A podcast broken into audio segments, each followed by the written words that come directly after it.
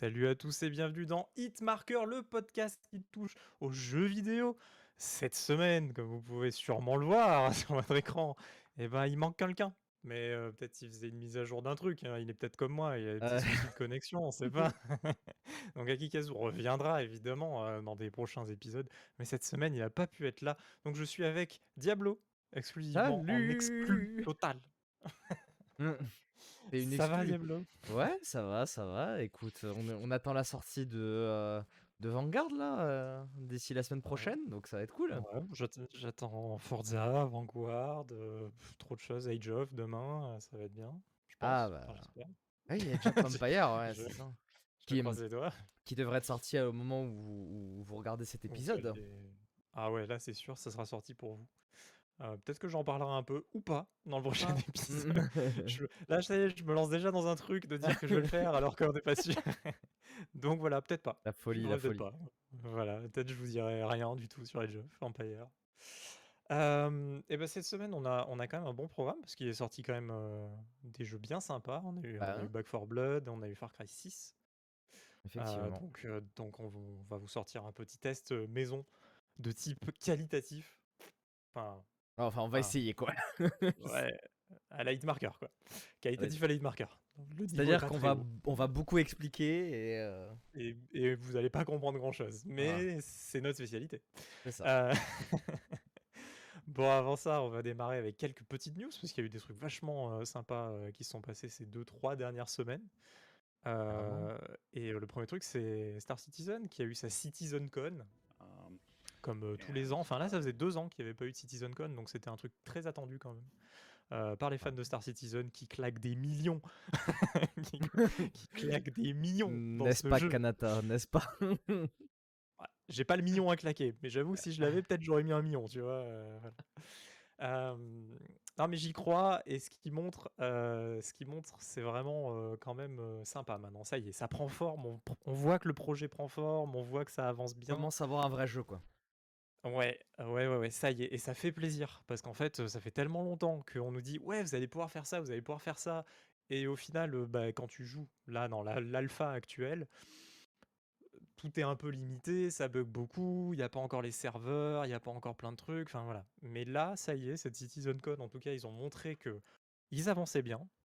D'ailleurs, on n'a pas eu de nouvelles, je, je dis dessus, on n'a pas eu de nouvelles de Squadron 42, le jeu solo, puisque ça sera plus tard Ah dans bah ouais. l'année. Je pense Ah, qu'ils veulent faire un peu, ouais, je pense qu'ils veulent faire un peu une grosse annonce, peut-être un genre de gros trailer en disant bah il sort euh, l'année prochaine à Noël, tu vois, un truc Parce comme que ça, ça. fait un moment, il devait pas sortir cette année ou une connerie comme ça. Ouais, euh il devait sortir.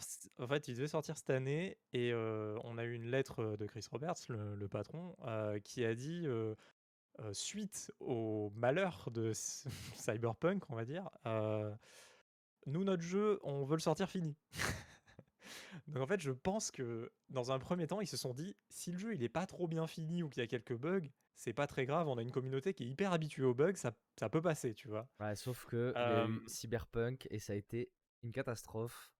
Voilà, et vu que quand même, euh, il y a une grande part du budget et euh, ça va être le premier jeu finalement du studio à vraiment sortir, euh, et qu'il y a un gros casting derrière avec des acteurs euh, de ouf, etc. Luke Skywalker. Ah, Il y a des Mark Hamill, ouais, ouais, il y a- l'acteur de, de, de Superman, The Witcher.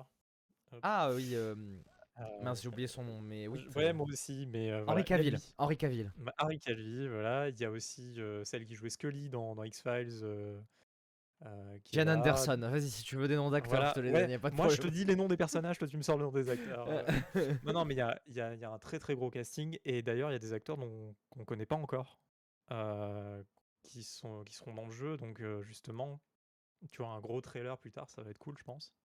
Mais Ouais. voilà, grosse expérience spatiale, etc. Mais en tout cas, ce sera pas pour cette année. Et peut-être ça sera pas non plus pour l'année prochaine, parce que là, ce que j'ai compris, ils veulent vraiment genre méga polish le truc, que ça arrive, que ça soit genre la meilleure expérience solo de jeu dans l'espace, simu un peu, etc. Avec du. FPS, du vaisseau. Ils veulent pas se rater, ils ont le budget. Ils peuvent ne pas s'arrêter là de suite le sortir, ils sont pas pressés, ils ont, ont plus de 300 millions. euh, donc euh, voilà, Ouais, à partager avec Star Citizen, mais euh, voilà. Donc on n'a pas eu d'infos sur Squadron, mais par contre Star Citizen, très sympa. On a vu le prochain système, euh, un système solaire, on va dire, hein, euh, voilà, D'accord, ouais. qui s'appelle Pyro.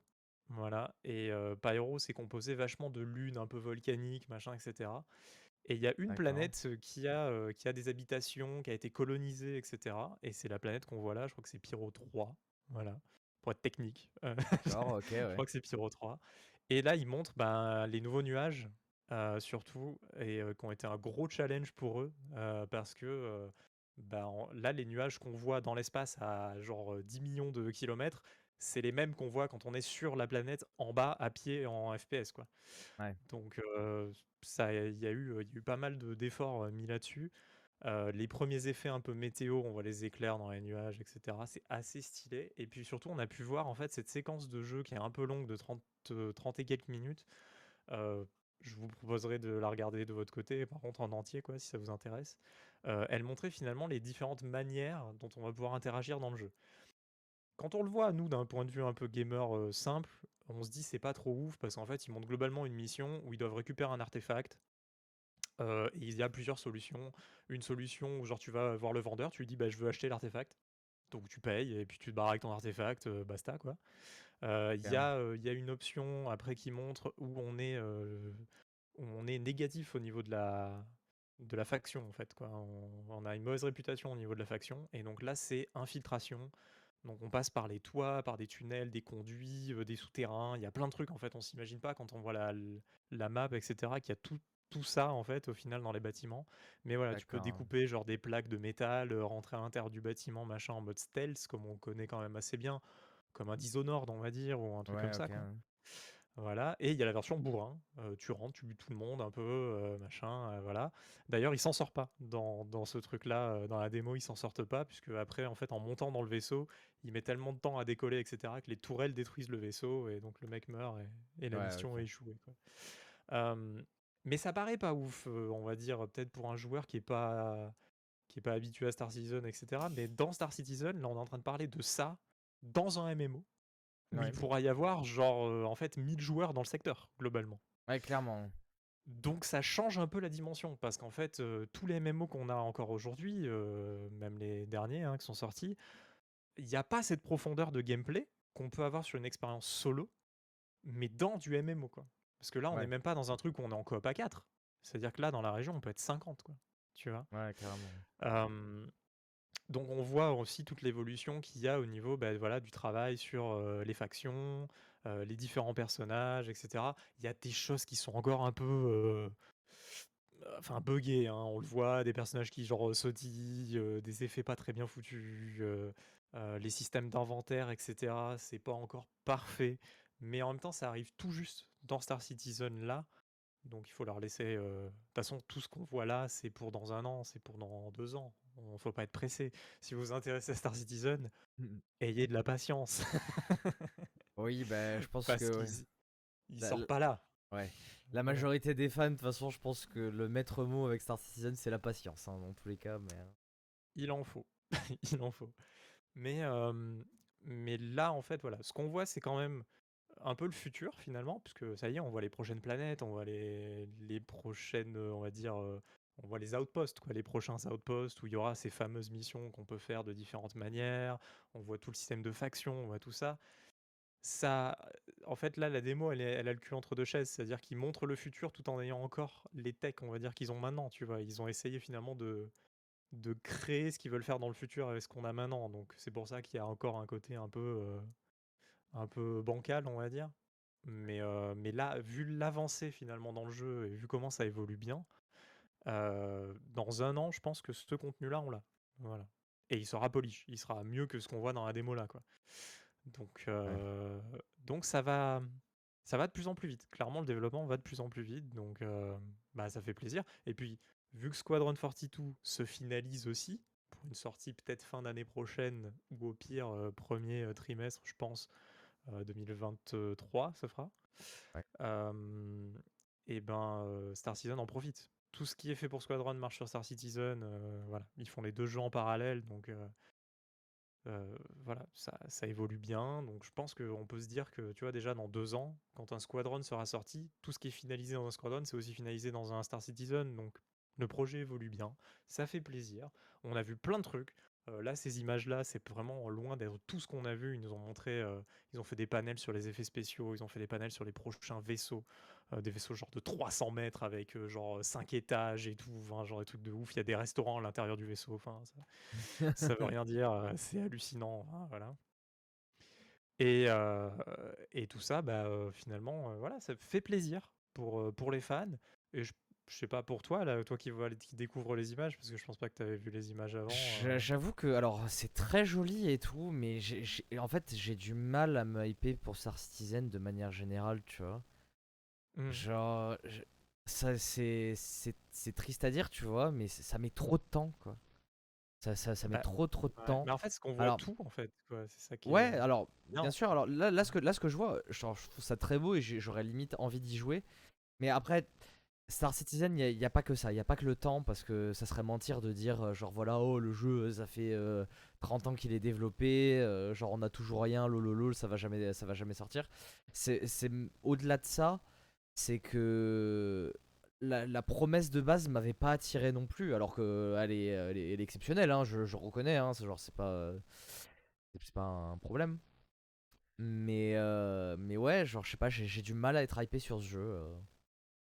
Euh. C'est bizarre Bah, hein. tu pas très MMO aussi à la base, donc heu Je suis pas très MMO, mais d'un côté, tu vois, par exemple, euh, comme on, on en a parlé plusieurs fois dans le podcast, mais Blue Protocol, euh, ouais. Blue Protocol, je suis carrément hypé, tu vois.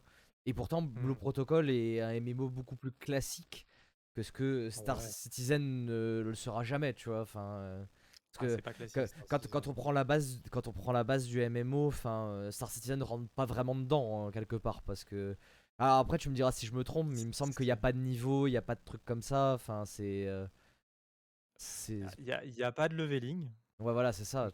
mais c'est pas pour autant qu'il y a pas de niveau dans l'évolution de ce que Oui, tu as. bien sûr, Tu vois? Ton bien sûr. stuff, lui, a des niveaux, on va dire. Ouais, Heu bien sûr. c'est un peu le comme ça qu'ils ont transformé le truc. C'est qu'ils voulaient, ils voulaient pas justement que que 2 joueurs qui se rencontrent pour la première fois, tu vois, dans le jeu ou autre Ouais. et et des des, compétences à farmer pendant 6 mois. Ils voulaient pas Oui, un côté EVE Online, tu vois? Si tu as non, envie de jouer à EVE Online, finalement, l'option EVE Online est là. Ouais, Heu, Star Citizen, lui, il est là pour vivre dans un univers qui se trouve dans l'espace, heu, à la vue, à la première personne, heu, de A à Z, quoi. Bien sûr, mais c'est là où je voulais en venir, c'est que tu vois, genre, c'est même pas tant le côté MMO qui me rebute parce que c'est même si j'aime pas les MMO de base, tu vois, genre, euh, on- je trouve que c'est pas vraiment, à part l'aspect vraiment euh, ultra multijoueur et un peu RPG, genre, euh, on- trouve que c'est pas trop comparable. Mais je sais pas, je pense que c'est parce que j'ai pas assez suivi aussi. En fait, il y, a eu- il y a un mélange d'un peu des deux, c'est-à-dire que à la base, moi, Star Citizen, je l'ai vu en principal comme un jeu de vaisseau, que ce qui est pas mon délire. Mmh. Euh, et euh, même s'il y a tous ces gameplays que j'ai découvert après, tu vois, et le, je pense que cet enchevêtrement de, c'est je, je pensais que c'était principalement un jeu de vaisseau, et maintenant le fait que ça fait je sais pas combien d'années, je sais plus exactement parce que j'ai envie de dire des chiffres, mais c'est des conneries, tu vois. Moi, je peux tout te Euh, dire, hein. Le mais voilà, c'est quoi, Kickstarter c'est, était en c'est- 2012. voilà, donc euh, ça fait quasiment 10 ans. Je pense que le mélange des deux arrive à me faire retomber la hype et je pense que c'est pas dû à Star Citizen de manière générale aussi, c'est-à-dire que quand il y a des jeux parfois qui sont annoncés genre euh, et qui sortent 3 ans après, genre j'ai la hype au début quand ça a annoncé et puis au final au fil du temps, je passe à d'autres choses, j'oublie un peu et quand il sort, je suis un peu en mode euh, pff, ouais quoi. Ouais. Genre je pense que ça va je- par exemple, tu vois, je pense que ça va me faire exactement la même chose avec Beyond Good and Evil 2 par exemple. Ouais, bah, après, enfin, on sait on tellement pas où en est le projet. Oui, oui, bah ça, ça, ça, voilà, mais euh, tu vois, c'est ce genre de Mais jeu je qui est annoncé et genre. Heu, voilà, c'est moi, moi pour qu'il y ait un jeu où j'ai envie de, j'ai envie d'y jouer, faut que j'ai la hype sur le moment, tu vois. Faut- ouais, faut que ça Mmh. soit un peu instantané parce qu'en fait, il y a tellement de jeux qui sortent et tellement de trucs que j'ai pas le temps d'attendre des trucs en fait. Enfin, j'ai le temps d'attendre des jeux, mais j'ai pas le temps d'attendre pendant 6 ans des jeux. Alors après, il y a des exceptions. hein. Tu me dis qu'il y a un nouveau Half-Life qui sort dans 3 ans, là ouais, je vais l'attendre. Mais c'est ma série de jeux préférée, c'est différent, tu vois. C'est hyper différent. On en vient toujours euh, le point Half-Life. Hein. J'y viens toujours, hein, comme, comme disait Aki. C'est c'est Euh, fou, hein. C'est fou. Non, mais là, c'est clairement pour, euh, pour illustrer le fait que, bien, sûr, il y a des exceptions à tout, tu vois. Mais sur des nouvelles licences, pour moi, c'est très compliqué, à moins que le jeu, genre, me parle énormément, tu vois, de garder une hype en vie euh, pendant très longtemps. hein. D'ailleurs, on, va en parler un peu, mais euh, Back 4 Blood, j'étais très hypé à l'annonce. Et, et même si j'aime le jeu, là, tu vois, genre, il y a. Enfin bon, bref, on en parlera, mais il y, a- il y a un peu ce côté-là. Il y a, il y a un peu, il y a un peu ce côté-là, euh, quoi. Donc, euh, ben voilà, ben Star Citizen, moi, vraiment, bon, moi, je le suis depuis quasi le début. J'ai commencé à suivre le projet en 2013. Je me lasse pas de suivre le projet parce que ce qui est intéressant à Star Citizen, c'est aussi, euh, alors pas depuis 2013, mais euh, depuis 2016, euh, à quoi ressemble le développement d'un jeu triple A. On ne le voit jamais et Star. Citizen, quand on suit le projet, on a toutes les semaines des interviews de développeurs qui sont en train de travailler sur le projet et tout, et ils parlent un peu technique, un peu cru. On a eu un panel sur, le, sur comment les serveurs vont marcher, c'est ultra technique. euh, voilà, même moi qui suis dans, dans le réseau, etc., à des moments, je me, j'étais en mode je vais lâcher, tu vois, euh, genre voilà. Ouais, ouais. Mais c'est trop bien à suivre, justement, de pouvoir suivre l'évolution d'un projet vraiment triple A, parce que là, euh, il y a quand même euh, 700 personnes qui travaillent sur le projet. hein. Ouais. Euh, donc c'est un très gros projet, triple A et tout. Donc vraiment c'est intéressant à suivre pour moi, plus presque que d'y jouer maintenant. Euh, J'y joue très peu d'ailleurs en, en réalité. Et puis euh, en fait j'attends que le jeu se polish pour y jouer. Voilà. Donc euh, moi je peux pas en vouloir aux gens qui disent bah j'attends encore 2, 3, 4, 5 ans peut-être pour me dire de jouer à Star Citizen. Voilà, c'est un jeu qui sera Mais- jamais terminé de toute façon. Donc, Mais en- en vrai, un MMO quoi. En vrai, peut-être que sûrement le jour où il y aura une version finale, si Hmm. il y a une hype dans les gens avec qui on joue et que genre, tout le monde se met à jouer et tout, je, je pense, hein, je pense réellement que je vais prendre le jeu et je vais kiffer, tu vois. Ah mais moi je veux un soldat d'élite dans mon vaisseau, hein, donc euh, je te Ah. recrute direct. Je, je te, je te payerai et tout dans mon, dans mon vaisseau de luxe. Je vais te payer, tu sors, tu butes tout le monde. Hein, aucun heureusement qu'on n'a pas énormément de viewers parce que là, euh, vous, vous allez voir le gameplay de Back 4 Blood que j'ai filmé pour le truc. Si vous êtes sur YouTube, d'ailleurs, si vous êtes sur YouTube, abonnez-vous, activez la cloche, laissez un commentaire, laissez un pouce en l'air. Euh, et, euh, et ouais, c'est pas non plus. ça va. Disons que, on va dire, je me débrouille. Je me débrouille. Bon, en parlant d'élite, il va falloir être un peu et dans l'élite pour gagner sur Hazard Zone, le nouveau mode de jeu de Eh Battlefield oui. qui nous a été présenté il y a maintenant une semaine quand on enregistre là. Euh, oui, Clairement. Un mode de jeu qu'on avait bah, ressenti déjà, on en avait parlé déjà dans le podcast précédent. Euh, c'est globalement le mode classique de Battlefield, sauf que c'est les escouades qui Alors. font un classement directement. C'est un peu ça. De ce, qu'on- finalement. de ce qu'on a compris de Hazard Zone, euh, c'est. C'est en fait. euh, ben, je vais prendre l'exemple que tout le monde prend. C'est The Hunt Showdown. euh, mélangé avec un Battle Royale en fait un peu. Ouais. c'est- C'est-à-dire que c'est pas un Battle Royale dans le sens strict du terme, c'est-à-dire avec une zone et euh, la dernière escouade en vie gagne. Mais il y a un peu de ça. C'est-à-dire que, il y a, vu qu'il n'y a pas de réapparition dans ce mode-là, euh, la dernière escouade en vie, euh, forcément, bah, gagne. Gagne. Mais c'est pas le but principal du jeu. Alors je vais m'expliquer un peu plus là-dessus. Dans le sens où en fait, le, le but du mode, alors déjà ça va, être- ça va être un mode sur les maps, de, euh, les maps du mode classique, donc du euh, All Out Warfare. Euh, mais il n'y aura pas 128 jou- joueurs, il y aura, je crois, que 42 joueurs. C'est. non, pas huit 40, escouades. 42, je sais plus. En tout cas, c'est X et huit, squad de 10, 4. 12 escouades, je sais plus. Voilà, de 4 qui devront se, se battre en fait pour aller récupérer euh, des data drives, des disques durs euh, sur une map. Donc en fait, euh, le mode est ancré dans le lore et la storyline de Battlefield 2042 parce que n'ayant pas de solo, ça sera ce mode-là qui sera scénarisé. Alors après, quand on dit scénarisé, ça va pas être non plus à la méthode Titanfall où genre à chaque début de mission va y avoir un scénario et à la fin un dénouement en fonction de l'équipe qui gagne. C'est plus, ça va être plus comme Warzone où quand il y aura des mises à jour, ça va faire avancer l'histoire avec des cinématiques, des machins, des trucs. Mais le mode en lui-même restera toujours le même, c'est-à-dire qu'il y aura plusieurs satellites qui vont se cracher, il faudra récupérer les disques durs et s'extraire avec ces disques durs. Maintenant, il y a deux moyens de s'extraire. En fait, il y aura deux extractions. Donc techniquement, il y a que deux escouades qui pourront gagner. Euh, en gros, va y avoir le, le mode de jeu est prévu, je crois, pour durer une petite vingtaine de minutes en tout. Ouais, ils veulent que ça soit assez rapide, euh, assez C'est ça. dynamique. euh, Il y aura une première, extrac- une première extraction, je crois, à 5 minutes de jeu. C'est-à-dire Mm. quasiment au début, le temps de récolter, je crois, un disque dur. Et une deuxième qui sera à la fin. Sachant que, de ce que j'ai compris, ces disques durs, quand tu les récupères, euh, ça te donne ben, des... des- des- une espèce de monnaie. Alors on sait, on sait pas exactement parce que ça, ça n'a pas été euh, précisé. Il il Mais a pas en gros, un détail, détail quand même du mode de jeu. Il y a eu une cinématique et on a eu un post sur le, sur le blog c'est ça, jeu. qui a euh, pas énormément précisé, mais ouais. ce, ce qu'on sait, c'est que il y aurait un peu un truc à la Tarkov où en gros, euh, quand on réussit à s'extraire, euh, tout ce qu'on récupère sur le terrain, les data drives, nous permet en fait de garder de l'équipement un peu à la Tarkov en fait. Et à partir du Mhm. moment où on meurt, euh, ben, on perd notre équipement et on doit recommencer. Euh, mais il y a une vraie volonté de faire durer le mode sur plusieurs games en fait, euh, tout Oui. simplement. Euh, Ouais, et puis les agents là prennent tout leur sens finalement. Clairement. de jeu aussi. parce On peut pas avoir de doublons dans l'équipe Oui, en tout cas. dans, les escouades, dans les escouades, il n'y aura pas de doublon possible. Voilà. Parce que de ce, Et, qu'on- de ce qu'on a vu dans la bêta, ça d'ailleurs on n'en a pas beaucoup parlé, mais il y avait un spécialiste qui était pris tout particulièrement dans la bêta, c'était Maki, celui avec le grappin. Bah oui. Et, euh, et c'était une catastrophe parce qu'il était, il, il était vraiment, euh, Ah, il est overpower. hein, il était vraiment overpower. euh, Et franchement, franchement vu qu'en plus le, les, les loadouts sont entièrement customisables, c'est-à-dire qu'il n'y a plus vraiment de classe, si ce n'est que euh, le perso est Il y spécialisé. a une capacité dans spéciale.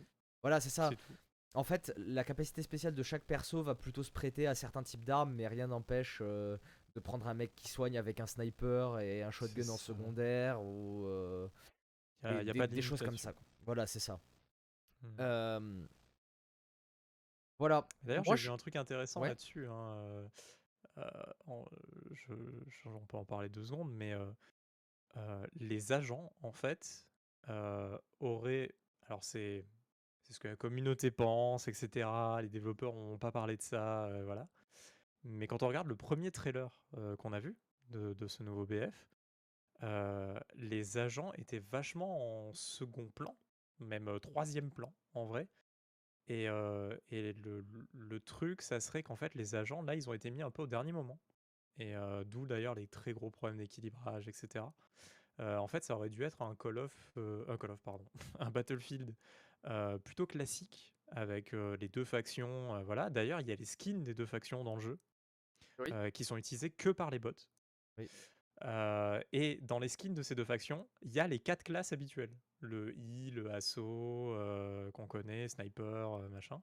D'accord. Euh, et, et donc en fait, le, le- le- le- le fait que les agents soient là dans le mode principal, etc., c'est un peu un truc de dernière...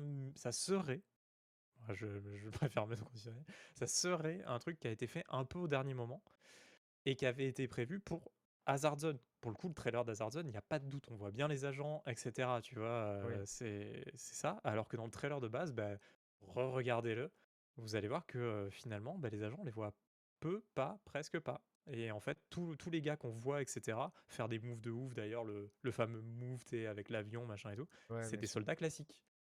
Euh, donc, euh, d'où d'ailleurs Oui, dans le trailer, ces c'est euh, le problèmes-là. trailer CGI. hein, Voilà, c'est vrai. Ouais, oui, oui, oui. Donc vrai. vraiment le, le truc le plus ancien finalement, tu vois, qu'on est en recul quoi, sur, sur ce nouveau BF. Euh, et je trouve ce point de vue assez intéressant parce que quand on voit ce qui est le jeu euh, dans la bêta, en tout cas ce qu'on a, qu'on a pu tester, avec les héros et on voyait que bah, justement il y en avait un qui était méga avantagé, euh, les autres qui étaient un peu en second plan et tout, on, on peut comprendre cette théorie. Voilà. Et d'ailleurs, euh, je serais pas contre que finalement bah, ça reste comme c'était avant.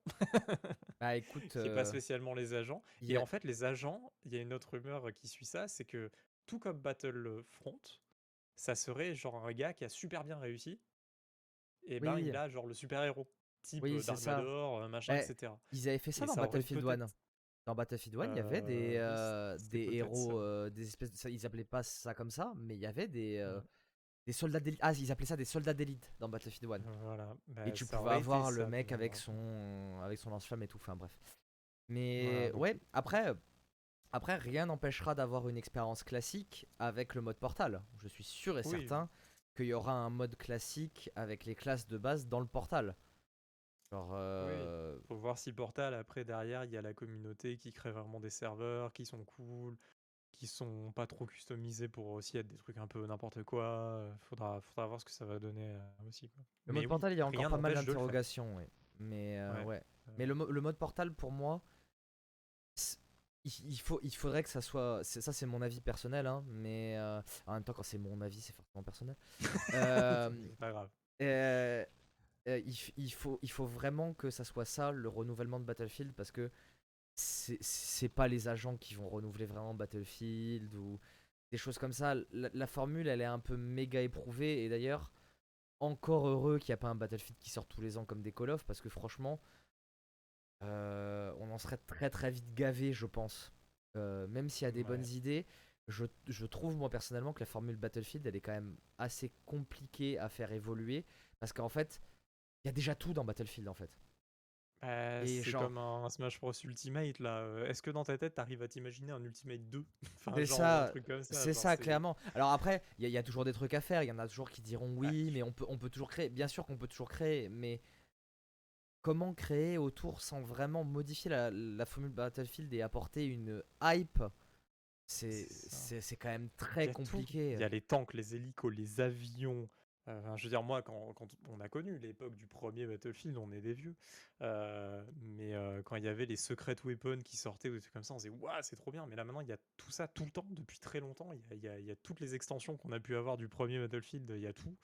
Même là, ils vont remettre des maps des anciens. Donc, c'est-à-dire que si tu as envie même de te battre dans la jungle, tu peux te battre dans la jungle dans une des maps d'un ancien BF. Il y a, peu de limites dans, ce BF, quoi. En vrai, le, le côté finalement Battlefield un peu mania, dans le sens Trackmania, euh, Shootmania ou autre, euh, ça, ça, ça marche bien. Moi, je suis complètement d'accord avec toi sur le côté que Portal euh, peut apporter quelque chose. Enfin, le mode Voilà, Portal ça. peut ajouter euh, le- le mode portal pour moi c'est un peu le truc où on aura des vraies nouveautés et parce que alors après peut-être qu'ils vont me faire mentir mais j'ai pas l'impression que les mises à jour qu'on va avoir saisonnières parce qu'il y aura sûrement des battle pass et des machins ils vont pas se priver de ça Ah oui, ils l'ont annoncé. ça- hein, ils ça marche annoncé. hyper bien genre sur Call of ça à chaque fois ça fait remonter le truc mais euh, pour moi il faut que ça soit Hazard Zone et et ou Portal qui, qui prennent cette place parce que en fait le, le multi de Battlefield maintenant il est pas hypant en fait en lui-même Puis il est très payant. Hein.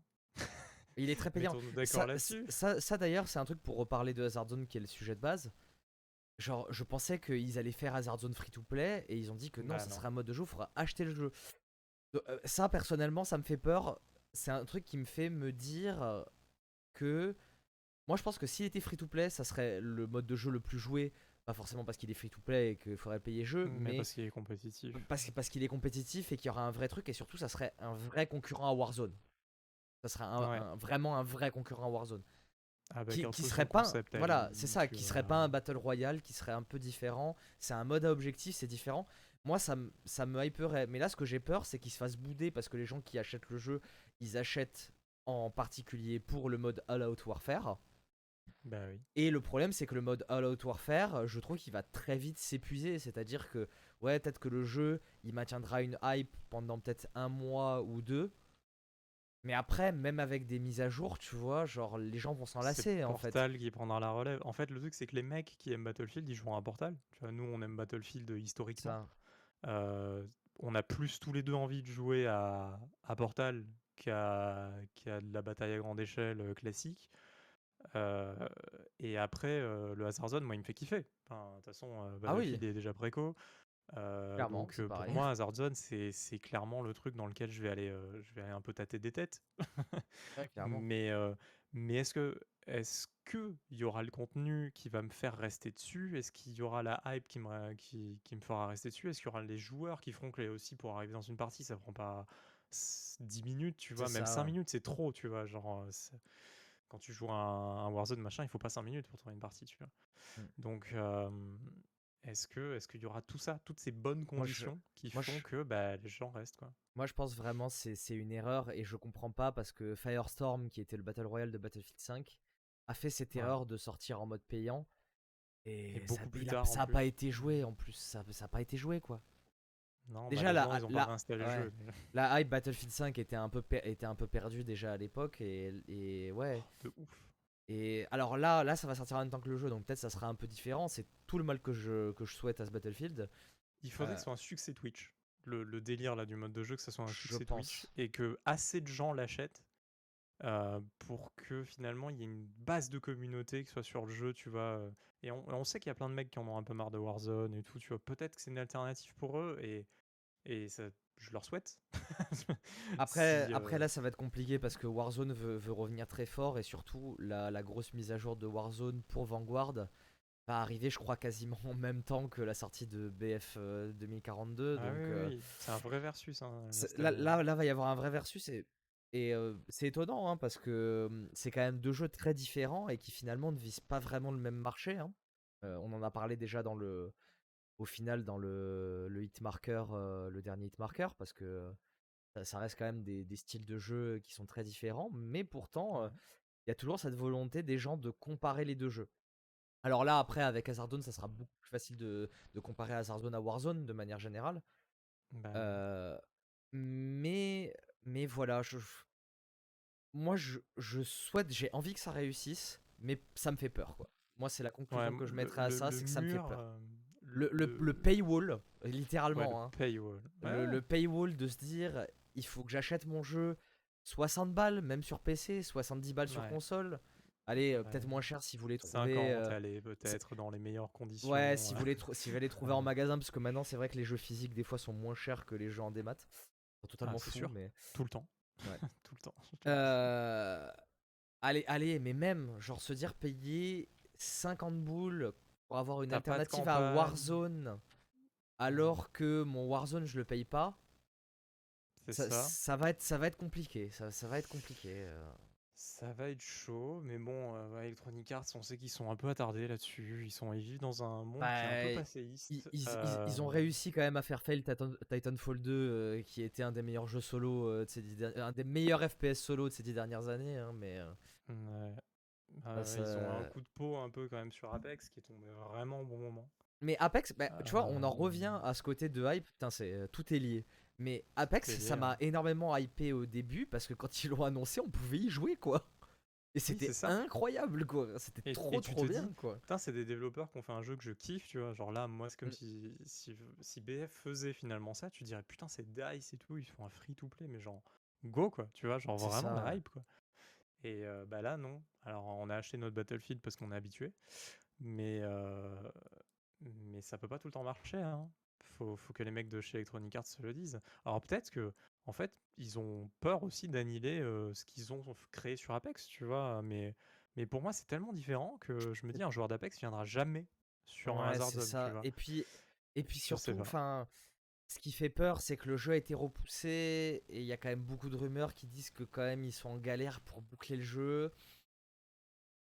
Il y a eu aussi, C'est assez certain que c'est un peu euh, galérien pour terminer le jeu. franchement, Je a, pense qu'ils ont amputé pas mal de contenu qui arrivera dans l'année. Voilà. il y a- toujours, il y a toujours Euh, une grosse hype, mais je pense vraiment, alors pour faire un peu une conclusion à ce sujet-là, parce que là ça fait qu'on commence à en parler depuis un moment. Euh, je, je pense que la hype est en train de descendre parce que tu- quand tu regardes tous les youtubeurs un peu spécialisés euh, justement en Battlefield, il y a plein de trucs qui les gênent, même s'ils sont hypés, tu vois. Euh, Ouais. mais le truc, c'est que justement, vu que c'est la hype, elle commence un peu à redescendre parce qu'on s'aperçoit qu'il y a quand même des problèmes et que là, avec les rumeurs du, du développement qui se passerait un peu mal, je pense que c'est pas encore cette année que euh, Battlefield dépassera Call of Duty. hein. Clairement pas. hein. Mais il le dépassera pas. Et il le dépassera peut-être jamais d'ailleurs parce que son concept est trop, euh, est, euh, trop punitif aussi dans le jeu euh, pour des joueurs un peu plus peut-être casus, etc. Tu vois, euh, quand tu veux cliquer juste des têtes, euh, Call of ça marche très bien. Euh, pour cliquer des têtes dans Battlefield, euh, bon, entre temps, tu peux te prendre un, bombardier qui t'a éclaté la gueule alors que t'es même pas arrivé sur le point. euh, Enfin, il y a des côtés, il y a vachement de trucs frustrants dans un Battlefield qu'il y a plein de joueurs, genre ils, supporteront jamais. Euh, donc je pense que la formule mériterait un très très très gros changement et le jeu mériterait surtout d'être très très gratuit. Voilà. Bah, surtout pour un mode exclusivement multijoueur avec, je sais plus, ils ont annoncé combien de maps, il y en a pas beaucoup. Elles sont très grandes, hein, Il y en a, quand même pas beaucoup. il y en a 8 6, Non, 6 peut-être, ouais. Je sais, je sais 6, 7, 8, c'est dans ces eaux-là. Non, c'est ça. C'est c'est pas colossal. On, on va payer, euh, on l'a déjà payé, hein, mais Oui, bien sûr. euh, Non, mais te aussi, dire, te dire de payer 10 balles la map euh, globalement et avoir deux modes de jeu, de vrais modes de jeu. Portal, c'est un peu un mode annexe, quoi, tu vois, au final. Ouais, puis, surtout, chaud, la, c'est la, chaud. pro- la, progr- la progression de manière générale a toujours été un peu en déca sur Battlefield.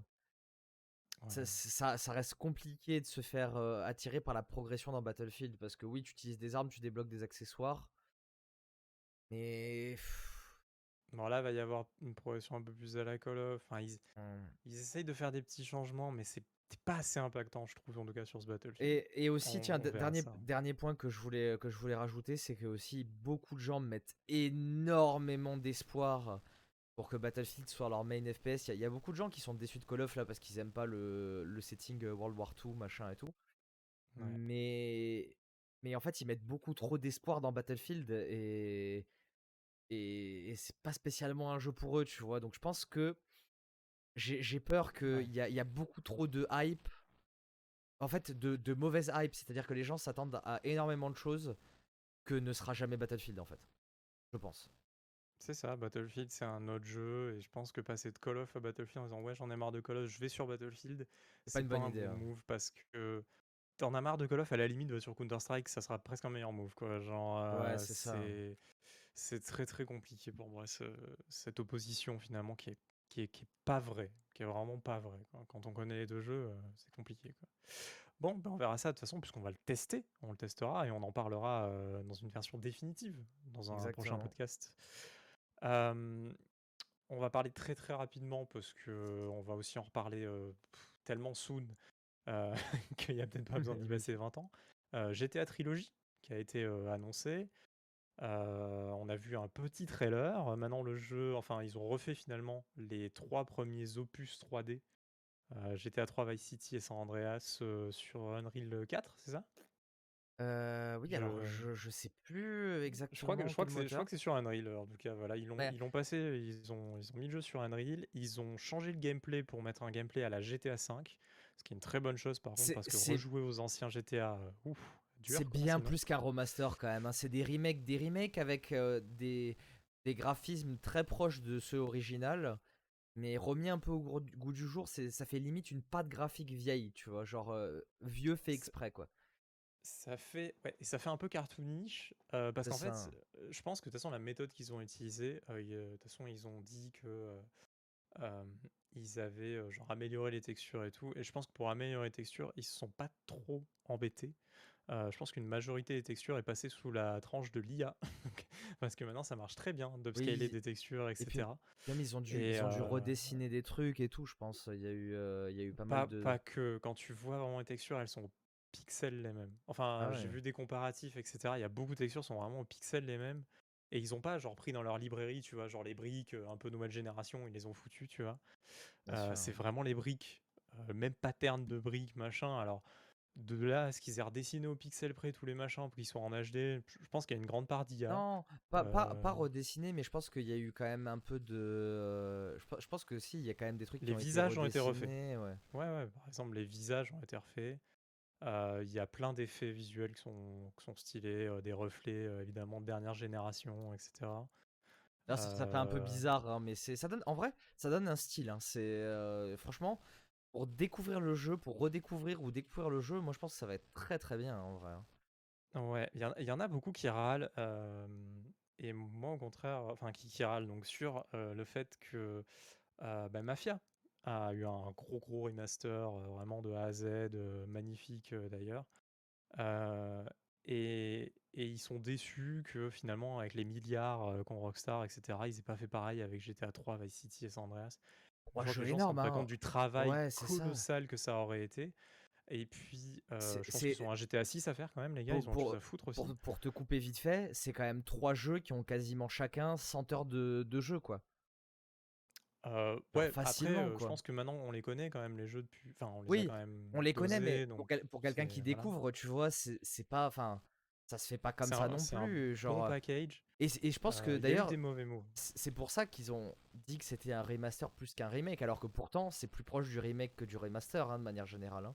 Bah, ils ont changé le Genre moteur, ils ont tout changé, ah voilà quoi, ils ont ils ont refait plein de trucs. Quand tu regardes là sur le trailer, passe, que que je passe en fond, en fond, tu vois qu'il y a des modèles qu'ils ont retapés, des bâtiments, c'est plus juste une texture sur un un bloc un carré sur un cube. Il y a vraiment des petits balcons, des machins, même si c'est très léger, tu vois? Il y a quand même du boulot, quoi. Il y a quand même un Ouais, sacré les boulot, hein. lumières, hein, heu, je pense que les gens se rendent pas compte à quel point les lumières incruster des lumières de dernière génération, faut supprimer toutes les anciennes lumières, hein, qu'il pouvait y avoir dans le jeu et de tout refaire, quoi. Toutes les ambiances, là, on s'imagine bien, tous ces fameux lieux qu'on a connus, les boîtes de nuit, machin et cetera. Heu, tout ça, c'est à la mano, hein, de toute façon. Il y a pas de c'est pas du copier-coller non plus, quoi. Donc non, je je trouve sympa, j'aime bien le style graphique, j'aime bien le côté genre rétro moderne, ça ça marche bien. Ça fait limite est jeu indé. Ça fait un ouais, peu un jeu peu. indé, quoi. Ouais, c'est ça, mais c'est stylé, tu vois? Et et j'aime j'aime bien, en fait, le le fait qu'il soit pas limité aussi à un seul jeu. Là, tu vas pouvoir vraiment te faire tous les jeux de la la génération PS2, tu vois? Genre, Heu je trouve ça, heu, je trouve ça cool. Ils auraient pu faire un peu en mode, «Ah, on sort celui-là et 1 an après on sort celui-là», tu vois? Genre, on nous Ouais, fait patienter, quoi, jusqu'à GTA 6. Non, là, c'est un bon package. Là, il y a globalement, tu peux jouer à tous les GTA presque, tu vois? Il manquerait GTA 4, heu, on va dire sur les faudra faire une ressortie d'un GTA 4, mais c'est compliqué. Ouais. Heu, mais tu Et peux vraiment te retaper et une et très G grosse tranche de de GTA GTA, quoi. GTA Kart est encore très agréable à l'œil. Je dirais pas joli, mais heu, franchement, Ah ça va. franchement, heu, vous mettez les textures, là maintenant en plus c'est un c'est un vieux jeu, alors bon, c'est, des fois c'est pas optimisé aussi, mais vous pouvez facilement le mettre en 4K, heu, sur votre PC. Même Ça avec marche très avec bien, avec des modes HD, enfin franchement le le jeu est en fait, Ah il est trop beau, hein, GTA G 4 avec les modes HD, hein. GTA 4 est est sorti à un moment où, heu, bah, maintenant on commence ça commence à être de plus en plus compliqué de faire des trucs de plus en plus beaux, donc les gaps sont sont plus aussi énormes, heu, même même si bon, le gap entre GTA 4 et GTA 5 est quand même, heu fulgurant, mais c'est c'est plus désagréable à l'œil, quoi. On n'est plus à l'époque PS1 où, heu, tout est pixelisé, la 3D tout est pixelisé, machin, ou même l'époque PS2 où ça a très mal vieilli, enfin hein, c'est compliqué. plus on va vers le temps, mieux les jeux vieillissent en termes, heu, graphiques, quoi. Ouais, je suis assez d'accord.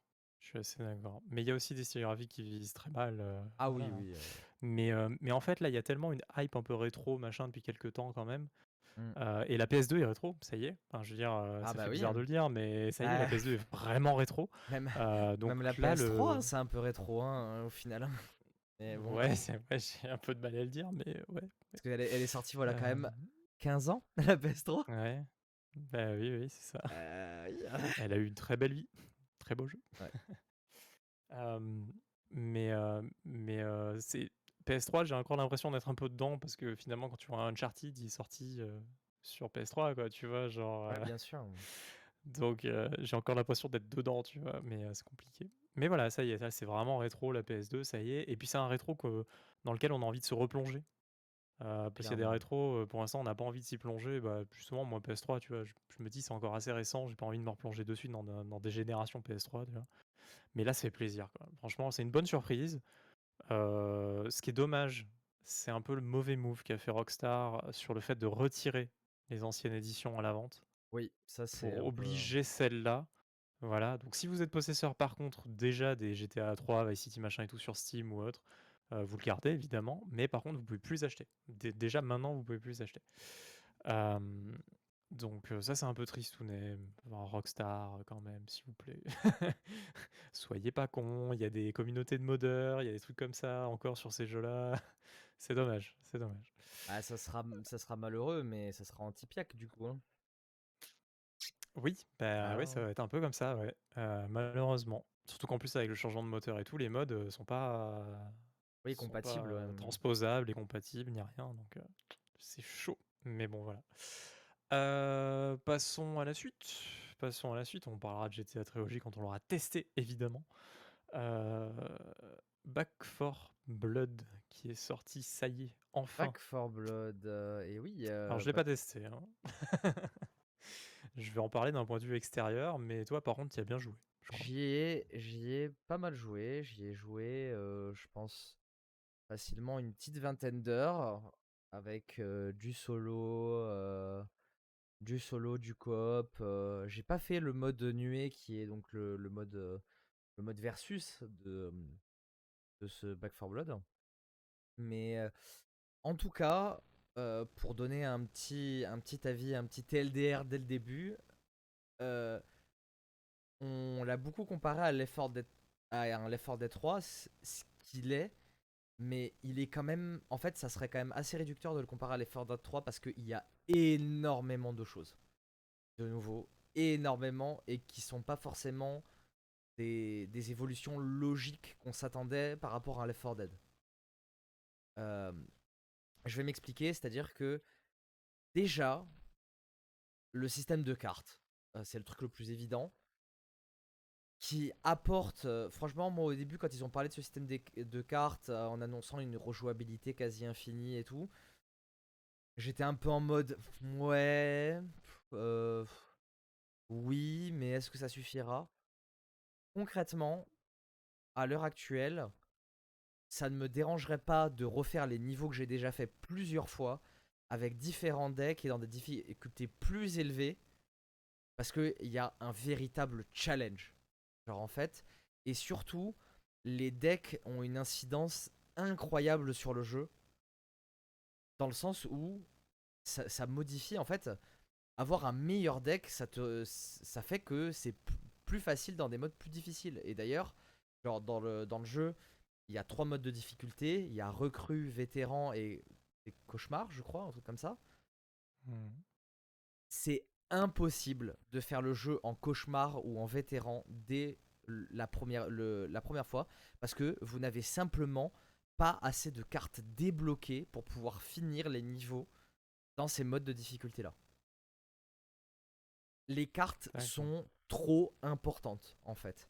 Parce que. Alors attends, parce que moi les cartes, euh, j'ai pas compris tout le concept des cartes. Parce que Back 4 Blood, moi, bon, c'est les développeurs, les anciens développeurs euh, qui étaient sur euh, les 4 Dead. Exactement, Donc je vois à peu près le déroulement des niveaux en mode un peu ligne droite, il y a un boss au milieu, il y a des hordes de zombies qui arrivent, il faut aller jusque au point où on est euh, protégé pour passer au niveau suivant en changeant les armes parce qu'on les trouve sur le terrain, etc.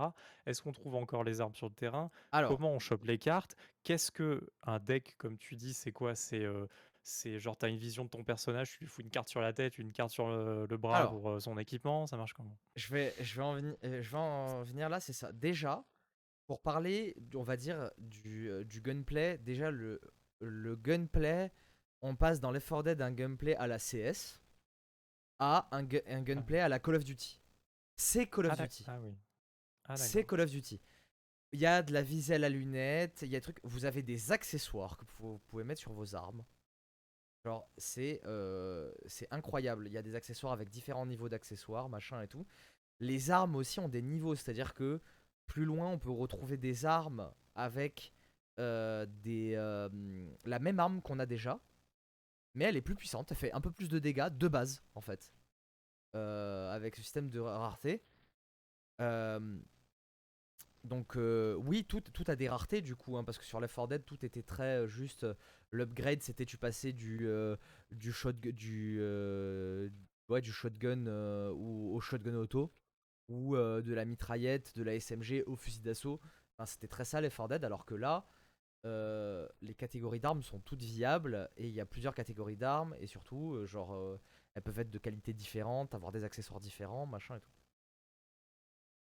Ce qu'il faut savoir, c'est que le jeu est réparti en quatre actes. Et au sein de ces actes, il y a des, des, des parties de niveau. Des, des- des parties d'histoire en gros. Parce qu'en fait, par exemple, Mhm. dans l'acte 1, il y a quatre parties d'histoire. Il y a une partie qui fait 4 niveaux, une partie qui en fait 2, une partie qui en fait 3, et une, une autre partie et la dernière partie qui en fait deux, je crois. Et en fait, c'est des séparations parce que c'est tous les niveaux ne sont pas séparés par des save zones comme les 4 Dead en fait. Des fois, tu en fait quand tu finis par exemple euh, une partie de niveau, c'est comme si tu faisais tu finissais une campagne sur Left 4 Dead. Mais tu prends tout de suite après euh, machin et tout. Et après, les actes sont peuvent être plus considérés comme des campagnes, des, véritablement les campagnes de Left 4 Dead. Le principe, c'est que une partie déjà peut s'arrêter à tout, euh, peut être arrêtée à tout moment et peut être repris à n'importe quel moment. C'est-à-dire que si tu été arrêté au deuxième niveau de l'acte 2 avec ton équipe en coop, tu peux t'arrêter, revenir deux jours plus tard, tu as toujours ta partie et surtout les armes, les équipements et les cartes de ton deck que tu as utilisées restent entre les niveaux. Je vais y venir au deck, hein, mais c'est juste qu'il faut que j'explique ça pour, pour bien comprendre le, système de deck après. Donc tu gardes tout et en fait tu fais évoluer ton personnage au fur et à mesure de l'aventure dans l'acte. Après, à chaque acte, tu repars à zéro. Mais les actes sont tellement longs. Enfin, euh, on a à peine terminé euh, l'acte 1. Ça nous a pris facilement sur une seule partie parce que j'ai refait plusieurs fois l'acte 1 pour jouer avec différentes personnes l'acte 1, déjà en lui-même, doit, doit faire 5 ou 6 heures de jeu. Ah oui, oui d'accord, c'est Genre, c'est. Il y a 4 actes, quoi. Peut-être que j'exagère un peu 5 euh, ou 6 heures. Allez, on va dire peut-être 4 heures, tu vois. Si tu prends ton temps, après, si tu les traces, euh, je pense que ça peut être fait en une demi-heure. Mais si tu prends ton temps, justement, parce que tu fais attention, parce que tu essayes de fouiller un peu pour récupérer des accessoires pour ton arme. Euh, il y a, y a des, des, fois des petits secrets, des machins. Si tu essayes de faire bien les choses, vraiment. C'est un, peu, c'est un peu, ah, comment dire? Est-ce que c'est toujours autant ligne droite, quoi, ou est-ce que c'est un peu semi-ouvert C'est semi-ouvert parce que, alors, les 4 Dead 2 avait commencé un peu à faire ça, c'est-à-dire que quand tu refaisais la map, des fois tu prenais pas le même chemin parce que le chemin était bloqué. Il y a toujours ce côté un peu là, mais ça reste quand même de quand même relativement linéaire. Mais par contre, le, scavenging a un, un impact énorme parce que il y a plein de choses à ramasser en fait. C'est pas dans les 4 Dead, t'avais quoi? Des armes, des balles et euh, des, des stuff, donc des grenades à ramasser, c'est tout, tu vois. Et des kits de soins, limite. Là, t'as un nombre d'objets. Rien que les objets de support, en fait, donc qui sont à la place des grenades, des kits de soins et tout, tu dois en avoir facilement une vingtaine. Il y a des trucs qui te permettent de défendre des invasions, genre t'as des barbelés pour ralentir des zombies, t'as euh, T'as, toujours la fameuse pipe bombe, mais t'as aussi des trucs euh, qui sont un peu moins forts, euh, genre comme des pétards qui permettent juste d'attirer les zombies et de les paquer pour pouvoir les tuer plus facilement. Enfin, comme j'ai dit, des barbelés, t'as le défibrillateur, t'as des kits de soins, t'as des bandages, t'as des toujours de les, des shots d'adrénaline. toute notre vie, quoi. Il y a énormément de choses, et puis il y a un nouveau principe qui est les caisses à outils qui te permet d'ouvrir des portes qui, ne, peut être, qui ne peuvent être ouvertes que avec ces caisses à outils, tu vois. Donc t'as des trucs, machin. Et surtout, une des nouvelles mécaniques qu'il y a en jeu, c'est l'argent, les cuivres. Tu récupères des cuivres et en fait, au début de chaque niveau, tu peux acheter dans ta safe zone des accessoires pour ton arme ou des équipements, des machins. En fait, entre les safe zones, dans les 4 Dead, tu avais toujours 4 kits de soins, euh, de quoi changer tes armes et tout. Là, non, tout hmm. est payant. C'est-à-dire que si tu te foires, tu récupères pas d'argent, tu essaies d'aller en ligne droite dans la saison d'après, t'as pas d'argent pour te racheter des kits de soins, des machins. Bah, en fait, t'es fucked up dans ta partie, en fait. D'accord. Et surtout, les parties, en fait, le jeu, c'est ça qui est assez puissant et qui est assez con à dire, hein, mais ta partie dans ton acte, tu as des continues. C'est-à-dire que si tu arrives au milieu de l'acte 1 et que tu n'as plus de continue, que tu meurs, eh ben, tu recommences ton acte à zéro. Il y a une vraie continuité dans ta partie et tout, tu vois. D'accord.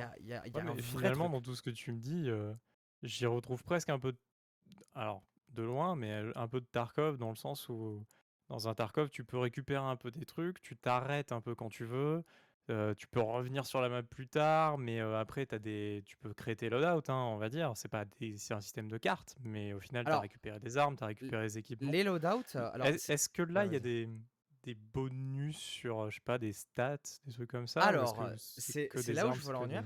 Le deck ne contient aucune arme. Il n'y a ah, pas d'armes dans les, le deck. Les armes, c'est pas les decks. Les armes, c'est uniquement du scavenging ou de l'achat dans les safe zones.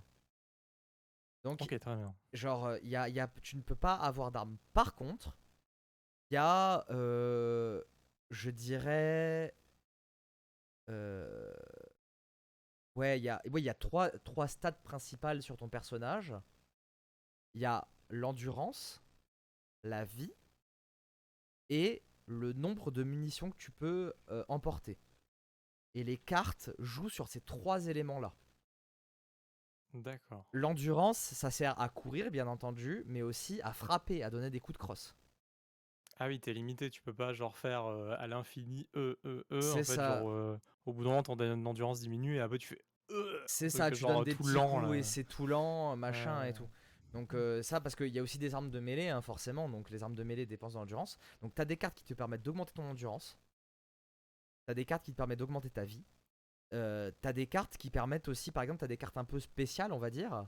Genre par exemple, moi il y a une carte dans mon deck, c'est une des cartes de base qui est incroyable, qui permet de transformer ton coup de crosse en un coup de couteau. Donc du coup tu one shot les zombies, les petits zombies de base. Ah oui, Genre, elle est juste- très puissant. Elle hein. est juste Ouais. essentielle, tu vois cette carte. Mais, et visuellement, ça fait une différence ou- Ouais, bah tu genre euh, à la place de donner un coup de poing, t'as ton couteau et tu plantes le, le mec. euh, Ah oui, d'accord, Enfin ouais. voilà.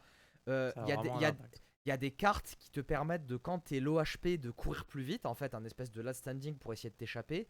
Il y, a des- y a des cartes qui te permettent de scavenge plus facilement. Par exemple, moi j'ai une carte dans mon deck qui est trop bien. C'est le chasseur de cuivre. Je- quand il y a du cuivre à moins de 3 mètres de moi, je le vois en transparence à travers les murs et tout, tu vois. Donc Ah oui, il- y a des vrais trucs. Il y a des cartes aussi qui te permettent de voir des armes à travers les murs, justement. euh, le- la même carte, mais pour les armes, la même carte pour euh, les, les- on va dire les trucs de soins, les objets de support.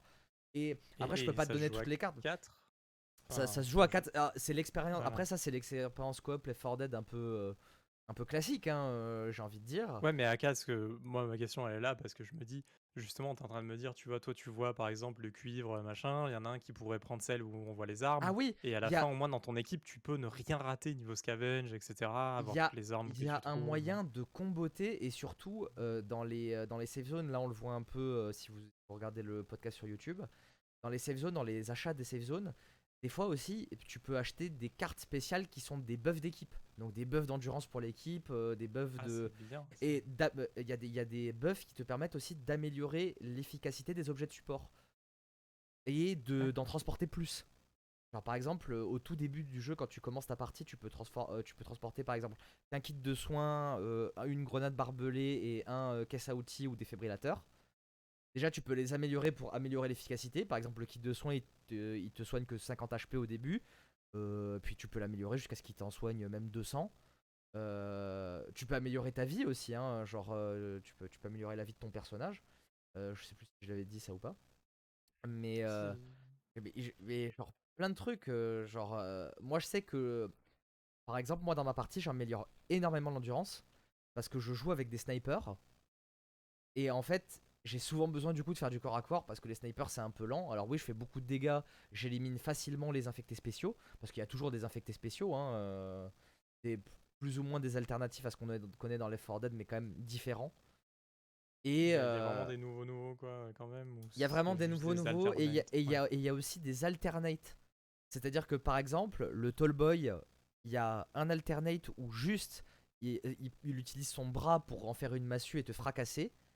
Et il y en Ouais. a un autre qui lui ressemble, mais qui est pas exactement le même, qui lui te grabe en fait et qui te tient et il faut qu'un un pote te libère, tu vois. Un peu à la manière d'un smoker de Left chargé, 4 hein. Dead. C'est- Ah non, Ouais, oui, oui, il, il charge aussi, mais t'as le truc. En plus, euh, dans, dans Back 4 Dead Blood, tu as des boss différents. Alors moi, je les ai pas tous vus pour l'instant. Pour l'instant, j'ai vu que bah, y a- le tank n'existe pas vraiment, c'est-à-dire que c'est des trucs un peu différents. Genre, t'as l'ogre qui est immense, qui est celui qu'on a vu dans tous les trailers, tu sais, l'espèce de truc immense. Ouais, Et moi, le deuxième que j'ai vu que j'ai pas vu, c'est le destructeur, qui est un peu comme un tank, mais qui est un peu lourdeau, mais qui est rapide quand même. C'est-à-dire qu'il se déplace, euh, il se déplace assez lentement, sauf quand il fait son dash et il t'éclate. Mhm. Et surtout, il y a un système de. euh, les, les infectés spéciaux sont assez tanky au final. Et euh, il y a un système de points faibles. Euh, Ah, donc quand tu tires dedans, tu fais plus de dégâts. Mais c'est des trucs généralement qui sont un peu. Par exemple, le Tallboy, le point faible il est sur son épaule. Donc quand tu tires dessus, ça lui coupe le bras en gros. Donc ça le tue, tu vois. Ouais. Mais quand il avance, il a, il a son épaule derrière, tu vois. Donc il faut un truc pour le protège, contourner, ouais. machin et tout, tu vois. Et, et c'est un peu pareil, tu vois, pour les boss, par exemple, l'ogre, il a plein de trucs sur le devant, mais le problème, c'est que quand t'es devant lui à lui tirer dessus, il va avoir tendance à t'aggro. Tu vois, enfin, il y a, il y a plein de trucs comme ça, il y a un équilibre, franchement, c'est pour ça que je dis que le, le dire que c'est juste l'effort d'être 3, c'est un peu réducteur, parce qu'il y a quand même énormément d'avancées, tu vois. Et il y a un côté rejouabilité insane par le- les. Et franchement, je vous jure, même moi, euh, quand, quand je le disais, les cartes ça apporte une vraie rejouabilité. Non, c'est vrai, c'est une vraie vérité. Il y a, il y a un vrai truc. Tes parties ne sont jamais foncièrement les mêmes. Ouais, ouais. Oui, Même si ça- tu refais les mêmes maps et que tu les connais par cœur, tu vois. presque.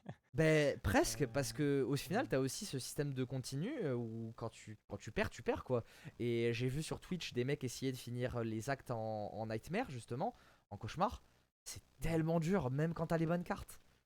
Enfin, et, puis, et puis surtout, pour le coup, le jeu d'équipe est assigné et est poussé à mort parce que ça peut être intéressant d'avoir des decks complémentaires, comme tu disais, et de, de pouvoir Ouais, avoir les trucs parce que ça, ça, je l'ai pas précisé, mais au début de chaque map, tu tires 7 cartes de ton deck et tu en choisis d'en garder une.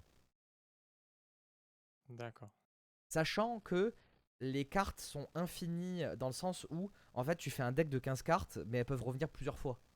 Donc tu peux, tu Oui. peux les, les stacker et stacker les effets, tu vois. Donc la Mhm. carte qui te donne plus 10% d'endurance, tu peux la prendre plusieurs fois pendant ton ta partie. Au Ah oui, final, c'est intéressant. Oui, non, mais ça crée encore plus de possibilités. Ils ont Voilà. rien limité. quoi. Et Mm. le scavenge se limite pas à ça parce que dans le scavenge aussi, des fois, tu peux trouver des dossiers qui sont en fait une carte aléatoire de ton deck qui tombe gratos. Ah, c'est stylé, ouais. Ah oui, Genre, dessus, euh, tu dois être content. Et justement, les peut-être les caisses à outils pour ouvrir des portes, ça doit mener des fois plus Oui. souvent des trucs comme ça. bah, les- généralement les caisses à outils quand tu ouvres des portes avec des caisses à outils, c'est masse de cuivre, euh, des armes, euh, des, des armes hyper cool ou des accessoires euh, trop bien, des accessoires dorés, des trucs comme ça, parce qu'il y a un niveau de rareté des accessoires qui va de vert à doré quoi. Euh, et et enfin voilà quoi. En vrai, la rejouabilité est incroyable et Mais ouf, ouais. pour le speedrun, moi je pense que ça va être incroyable. Parce que le côté aléatoire joue, mais d'un côté, en ayant un bon tech, il y a- il y, a tellement moyen, ben, un peu comme un jeu de cartes classique, tu vois, comme un Hearthstone ou un Legend of Runeterra. Et puis même Si t'as un bon roguelikes, hein. deck, ouais, c'est ça, il y a, il y a moyen d'avo- de, de vraiment avoir un, un vrai gameplay, tu vois, d'avoir ton gameplay. euh. Alors, ça aussi, j'ai pas euh, précisé, tu choisis, les personnages aussi ont des spécialités. Par exemple, moi, le personnage que, que je joue, euh, quand je fais un headshot, après, pendant euh, 5 secondes, j'ai 10% de précision en plus sur mon arme. C'est-à-dire que même si je tire un peu à côté, je, généralement, je fais des coups critiques, tu vois. Ou des trucs comme ça, tu Ah vois. Et, euh, donc, il y, a, y a- y a ça aussi qui rentre en compte, et aussi de comment tu formes ton deck, tu vois. Donc, Et ça, tu le fais évoluer ou c'est juste toi qui as choisi ta classe et euh, non, tu choisis ton perso et ton perso il a juste ce passif, cet actif et c'est tout, tu vois. Mais après, c'est. Et tes cartes sont pas liées au perso. Enfin, je veux dire, si au non. début d'une partie, il y a un mec qui adore jouer ce personnage-là, toi tu dis bon bah je m'en fous, je vous ai choisi un autre. euh, ça Tu peux quand même garder pas. ton deck. Par contre, tu vas peut-être tu vas peut-être avoir. euh, ton deck va peut-être pas être adapté. adapté à ton Ah, personnage, personnage. parce que Hmm. les, les perso Tu vois, par exemple, il y a des personnages qui sont vraiment faits pour faire de la mêlée. Je prends par exemple Angelo. Angelo, une fois par map, il peut se libérer de l'emprise d'un spécial gratuit, gratos. Il se libère tout seul, Ah ouais, tu vois. Ah, c'est bien ça. Donc, euh, donc c'est plus, ça c'est plus le perso avec lequel tu vas jouer avec des armes de mêlée parce que les armes de mêlée sont très très fortes, tu vois. Et oui, oui, Euh, bah lui il peut se sauver une fois la gueule. Alors, Donc tu vois pareil, mon perso, vu que c'est un jeu où les, les zombies bougent beaucoup et t'as tendance, même si t'es bon joueur, à louper pas mal de tes shots, bah, le fait de quand tu t'es réussi un bon shot, après pendant 5 secondes, tu peux quasiment plus louper aucun shot, tu vois. Genre c'est hyper bien, tu vois, c'est hyper, c'est hyper cool avec ce genre d'arme, ce genre de perso, tu vois. Ouais, ouais, ouais, c'est. Donc Mais- euh, et- donc il y a un vrai euh, euh, il y a un vrai truc, il y a, il y a- il y a un- il y a un vrai euh, un vrai souci du détail et de la difficulté et de la rejouabilité. c'est très quoi. RPG. C'est Enfin, très c'est c'est très RPG au final sans ce qui trop pas l'être. du tout les For Dead pour le coup quand même. Tu vois, Alors genre- après, il y a un côté aussi, euh, ben, euh, il y a un côté jeu moderne, c'est-à-dire que en finissant des maps, tu gagnes des points de ravitaillement et ces points de vi- ravitaillement te servent à compléter des espèces de battle pass pour avoir deux nouvelles cartes et des skins. D'accord. Donc, donc, il va y- donc là, euh, le, le cycle d'update, ça va être des nouvelles cartes peut-être des nouvelles maps, j'imagine. Oui, euh, sûrement des, des nouvelles histoires, je, je- je suppose. Euh, hein. mais mais sur, certainement euh, quand même les nouvelles cartes qui vont finalement remodeler à chaque fois aussi finalement le gameplay quoi, puisque chaque carte a tellement d'impact que, que ça renouvelle le gameplay de ouf. quoi. Alors, Ouais. Aussi, il y a. y des skins, ouais, tu Alors, oui, il y a des skins pour les persos et pour les armes. J'ai débloqué mon premier pour le. Glock de base, par exemple. Le skin Mhm. s'active à partir du moment où tu ramasses l'arme. Euh, S'il n'y a pas déjà un skin dessus, tu vois, par exemple, si c'est un pote qui lâche une arme, bah, tu récupères son skin. Mais si c'est une arme vierge, bah, euh, c'est ton Si- skin qui va se mettre dessus. d'AK par terre et C'est ça, tu l'as linké déjà le skin, c'est ça. c'est à toi quoi. Voilà, ouais, c'est exactement ça. Après, un autre truc qui sert à la rejouabilité, c'est ça. c'est- Alors ça, tu peux pas les, les avoir dans ton deck, c'est pas dans ton deck, mais c'est des cartes de modificateurs. Euh, donc par exemple, il y a toujours, euh, par- comme Left 4 Dead, le système de panic event, tu sais, euh, donc euh, si tu déclenches une alarme de voiture, t'appelles une horde. Là en plus, il y a des corbeaux. Mais par exemple, tu vas avoir des modificateurs en mode euh, plus de corbeaux et tu vas avoir des nids de corbeaux partout, tu vois. Et genre, faut faire Ah, méga c'est gaffe où tu tires et, euh, et où tu marches. Tu vas avoir des modificateurs brouillard où tu vois pas à plus de 2 mètres, vraiment, tu vois. Et surtout, en fait, quand tu as ces modificateurs, tu as aussi des, des missions annexes, c'est-à-dire que tu as la mission de truc. Ah oui, parce que je, je le repréciserai après, mais tu as des modificateurs de mission qui est, euh, par exemple, bah, finissez le niveau en moins de 10 minutes, ou euh, finissez euh, le niveau sans déclencher aucun panic event, ou euh, finissez le, le niveau avec les 4 membres de l'espace vivant. tu. Non, tu le choisis pas, c'est- mais- aléatoire sur le truc. T'as des, t'as des modificateurs où ça va être les zombies normaux sont, sont Mais plus la première balèzes. fois que tu joues au jeu, tu tombes pas là-dessus, c'est ça que je veux dire. Si, t'en as. T'en as de base. Euh, t'en as dans de le jeu qui tout le tombe. temps, ouais, qui tombe. Tout le temps, c'est comme ça. T'as toujours un modificateur qui est là dans le jeu à tout moment. Alors après, je suppose que dans les niveaux de difficulté plus élevés, t'en as des plus vénères que d'autres. Ça, j'ai pas encore pu tester forcément. Mais voilà. Et surtout aussi, un truc qui est, qui est trop bien dans. J'allais dire dans Left 4 Dead. Voilà, ça c'est à force de dire Left 4 Ah, Dead. ça y est, fallait le dire. dans, dans Back 4 Blood, c'est que, ok, c'est des niveaux un peu linéaires, mais les objectifs sont hyper diversifiés.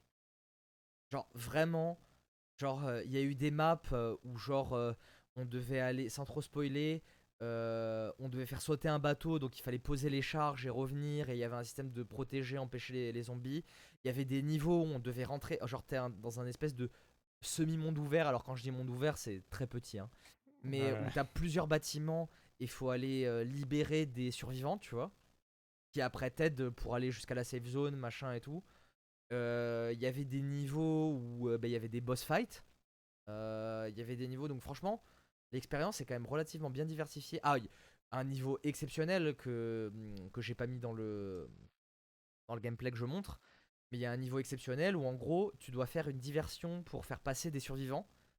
Et en gros, tu vas dans un bar, tu démarres le jukebox et tu dois défendre le bar avec Black Betty en fond, euh, genre à fond, tu vois. Genre Euh, incroyable cette mission. peu, ouais, c'est ça.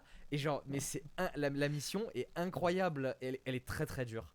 C'est très très dur. Euh, mais du coup, tu vois, le jeu arrive à, à avoir une diversité que Left 4 Dead n'avait pas aussi, tu vois.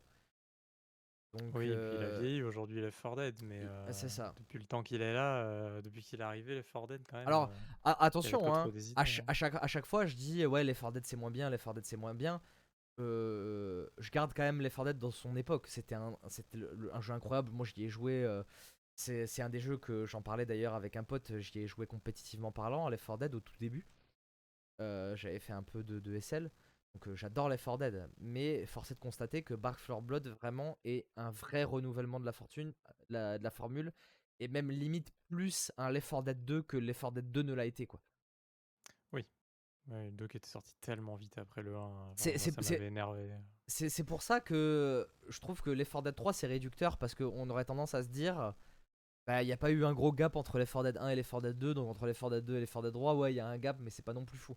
Alors c'est pas vrai tu vois. C'est vraiment Non, pas non, vrai. mais euh, on peut quand même le, le catégoriser Left 4 Dead 3 quand même. Je pense que si Left 4 Dead 3 avait dû sortir là, euh, vraiment. Comme, euh, comme je ils, dis, ils, ils auraient tellement fait de changements dans, dans le truc. De toute façon, La- ça aurait pas ressemblé à ça quand oui même. bien sûr. Je- comme, chose. comme je dis la formule est pas fausse en elle-même. C'est juste que elle peut prêter à confusion à- par rapport à l'inconscient l'inconscient collectif. Ouais, ouais, ouais.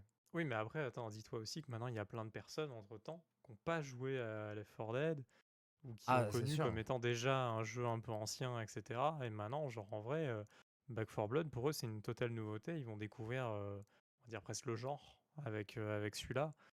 Et, et donc, bah, il apporte finalement quelque chose, tu vois, au final, à son propre style, quoi. Il apporte un truc, quoi. C'est ça qui est cool.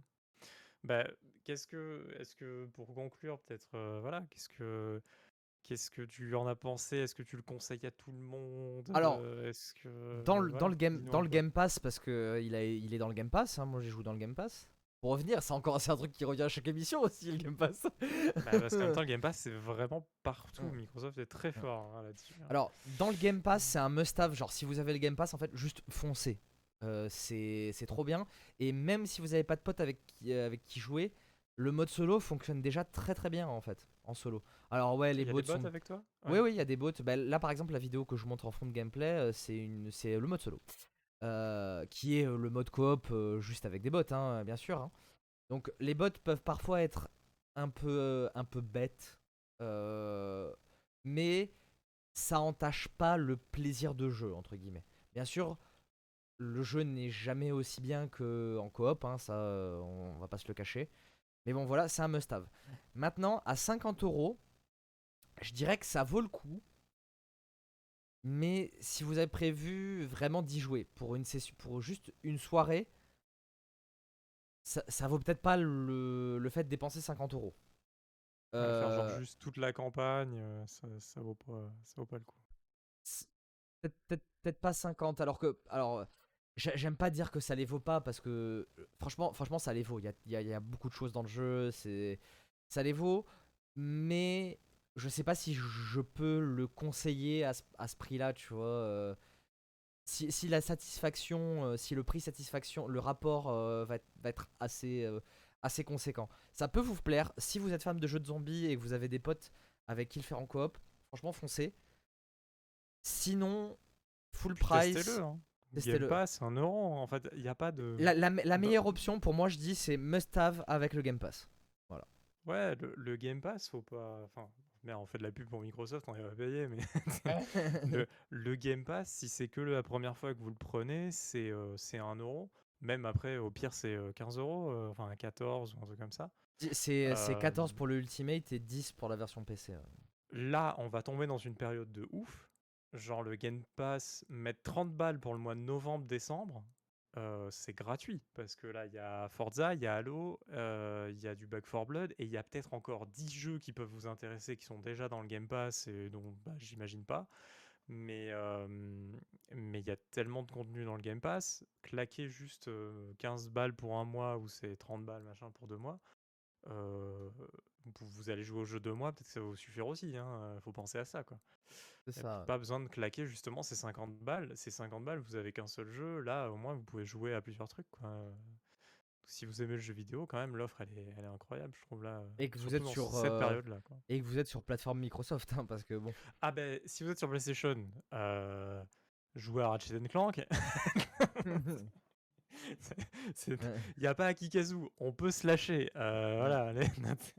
non, non, Non, mais pour, pour des joueurs PlayStation, que- ça, ça peut peut-être valoir, ça peut peut-être valoir le coup. En vrai, full price, ça peut peut-être valoir le coup. Euh, Ouais, c'est sûr. selon l'utilisation que vous en avez. C'est-à-dire, vous n'avez pas de potes, ça ne les vaut pas. N'achetez pas Back 4 Blood si vous êtes tout seul et je vous dis juste, je vais me faire le solo. L'histoire est sympathique, sans plus. Euh, franchement, en vrai, c'est le genre de jeu, on n'est on n'est pas spécialement là pour l'histoire, même si elle a un intérêt. Ah, quand il y a un petit lore, je dois c'est le dire. sympa dans ce genre de jeu. quoi. Il y a, non, mais il y a un petit lore et surtout il y a une vraie continuité entre les actes et tout. euh, genre le, le truc est sympa et puis il y a une ambiance, c'est-à-dire que le lobby, c'est pas juste un menu, c'est vraiment genre tu es dans le, la, la base des euh, ce qu'ils appellent des nettoyeurs, hein, c'est les, euh, les mecs que tu joues, les survivants que tu joues en fait.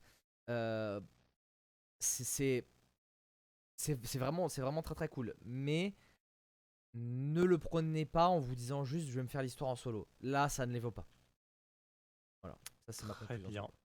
Très bien, très bien. Et ben, euh, eh ben, tu vois, je, je tardais à l'installer. euh, J'ai le Game Pass et je tardais à l'installer, mais tu m'as donné envie. euh, Ah bah il faut euh, falloir qu'on fasse des games, hein, genre faut que... je, je pense qu'on va se croiser. Je suis très motivé. Ça, ça, ça vaut le coup, hein, ça vaut le coup. ah mais non, mais moi, ce qui me plaît, ce qui ce qui me plaît, bah, pour donner un un micro avis après tout ce que tu as dit, mais moi moi, ce qui me plaît vraiment, c'est de c'est de pouvoir juste, être entre potes, dézinguer du zombie et j'aime par contre énormément le principe justement des, des modificateurs sur la map, ce genre de trucs. Ça, c'est je suis, je suis sensible à ce genre de trucs, j'aime bien. Tu sais, on l'a vu dans Hades même récemment et tout, ça marche trop bien, tu vois? Ce genre d'éléments un peu comme ça où tu peux refaire des niveaux et tout et et et tu tu joues jamais au même jeu, quoi. Genre le monstre qui était un peu plus innocent à un moment, il n'est plus du tout innocent parce qu'il devait perdre du temps, et toi tu dois finir un peu plus vite donc il y a j'aime bien ce côté-là donc ouais, très, très grosse, envie d'y jouer maintenant. Merci beaucoup, allez, ça fait plaisir. Heu, moi j'ai joué, passons à la suite, j'ai pu jouer à Far Cry 6 que j'ai terminé en une petite 25 enfin 20-25 heures de jeu, 25 heures je pense, voilà. Je l'ai fait en coop, et ça, ça va avoir toute son importance dans tout ce que je vais dire. Je l'ai fait en coop avec ma femme qui est pas du tout gameuse, mais alors pas du tout, c'était son 1er FPS. Ouais. Et son 1er FPS dans le sens où c'est le 1er FPS qu'elle a accepté. D'accord. J'ai essayé de la faire jouer à plein de trucs, heu, voilà et heu et ça a jamais trop collé et là, heu, là, ça lui a donné envie. Alors le côté évidemment narratif qui est, qui est omniprésent dans un Far Cry, heu, comparé à lui faire tester, tu vois, un Counter Strike. Oui, bah, oui. Heu, voilà, il y a un côté un peu sympa à jouer, puis, heu, tu es qu'à 2, tu es en coop, tu joues contre de l'IA, donc tu vois, le côté ça, heu, c'était, c'était quand même, un peu gagnant déjà pour ça. Avec elle, en tout cas, c'était plus simple. Mais, ce qui a été pour moi assez surprenant, c'est que finalement, bah, le jeu, ne transforme pas sa formule, hein. Far Cry, c'est Far Cry depuis maintenant, on va dire Far Cry 3, on va dire, je divise, on va dire Far Cry 1, Far Cry 2, un peu du reste. Même Ouais. le 1 et le 2, on pourrait le diviser déjà entre les 2, mais voilà. Hem, mais dans la continuité, en tout cas, du 3, 4, 5, heu, il y a rien de nouveau, mais rien. Genre, ça fait peur tellement qu'il y a rien de nouveau. Genre, tu as envie de dire Ubisoft bougez-vous le fion, quoi. Genre, sortez-vous les doigts du cul. Ouais. Parce que quand tu t'es fait tous les Far Cry, heu, peut-être que celui-là, c'est la goutte de trop pour moi. Heu, en tout cas, c'est la goutte de trop. C'est sûr. il y a pas de doute là-dessus. Heu, si je l'avais pas fait avec ma femme, machin et cetera, je pense que enfin, dans des conditions un peu plus, différentes finalement que de jouer à un simple jeu comme je le fais d'habitude en solo où je fais la campagne, je pense que celui-là, peut-être que j'aurais déjà pas terminé et puis j'aurais craché encore plus dessus, quoi. Parce que, heu, j'en ai un peu marre, heu, de tout dans Far Cry. J'en ai marre de l'histoire qui est tout le temps la même. Parce que Far Cry 6, l'histoire, il y a un dictateur et heu, le mec est un peu taré et globalement, vous faites partie d'une révolution qui veut, bah, bah, arrêter ce dictateur, heu, et cetera, autour d'une histoire, politique, pas plus complexe, que ça, voilà et donc globalement, vous allez buter tout le monde et et pour arriver au bout du bout, bah, vous allez enchaîner les missions, d'histoire où ça va switcher entre différents, on va dire quoi? Mercenaires qui sont, qui sont, bah, dirigés par ce dictateur dans différentes régions et quand vous aurez détruit les 3 mercenaires qui sont dans les 3 régions du jeu, vous accédez au dictateur que vous faites tomber ou pas, heu, voilà, heu, vous le suspense. Heu, mais si vous avez joué aux 3, 4 et 5, vous savez comment ça termine. Et c'est déjà ça, c'est juste déjà du point de vue narratif de recommencer une histoire que j'ai l'impression d'avoir déjà fait et déjà fait et déjà fait un peu dur pour moi, heu, de de me remettre dedans et de dire: «Ouais, le personnage est trop bien». Alors c'est super bien, heu, joué, l'acteur est cool, enfin les acteurs qui jouent derrière sont cool. Les dialogues sont pas mal écrits, heu, rien n'est mauvais. Ce qui me dérange, c'est que ça soit encore une fois la même histoire, globalement. Voilà. Mais, si à la limite vous découvrez Far Cry avec le 6 ou que vous-même vous avez fait que le 5, vous êtes pas encore lassé, donc tout va bien. Vous pouvez y aller tranquille, l'histoire elle est agréable à suivre, heu, les personnages sont agréables, autant les alliés que les ennemis, que les mecs qu'on rencontre au milieu du jeu, etc. Tout est agréable. moi, voilà, ce qui me dérange juste, c'est que ça fait trop là maintenant. Ça y est. Peut-être que Far Cry, ça peut être autre chose qu'un dictateur avec trois régions, et dans les trois régions, il y a à chaque fois un mercenaire, quoi. Voilà. Peut-être qu'ils peuvent changer un peu ça. Ça serait bien, en tout cas. le niveau gameplay, rien n'a changé drastiquement. on a maintenant des bases, mais on avait déjà les bases dans, dans, dans le précédent. donc on améliore notre base. Alors là, ils ont. Ils ont la, la, base, attends, je sais plus parce qu'on avait fait New Down du coup. C'était New, New Down, mais je sais pas vraiment pas terrible. Peut-être dans le 5 ça y était, je sais plus. En tout cas, ça y était dans New Down, donc c'est un truc, c'est pas un truc nouveau. Voilà, dans New Down, ça y était déjà, et c'était mieux fait dans New Down.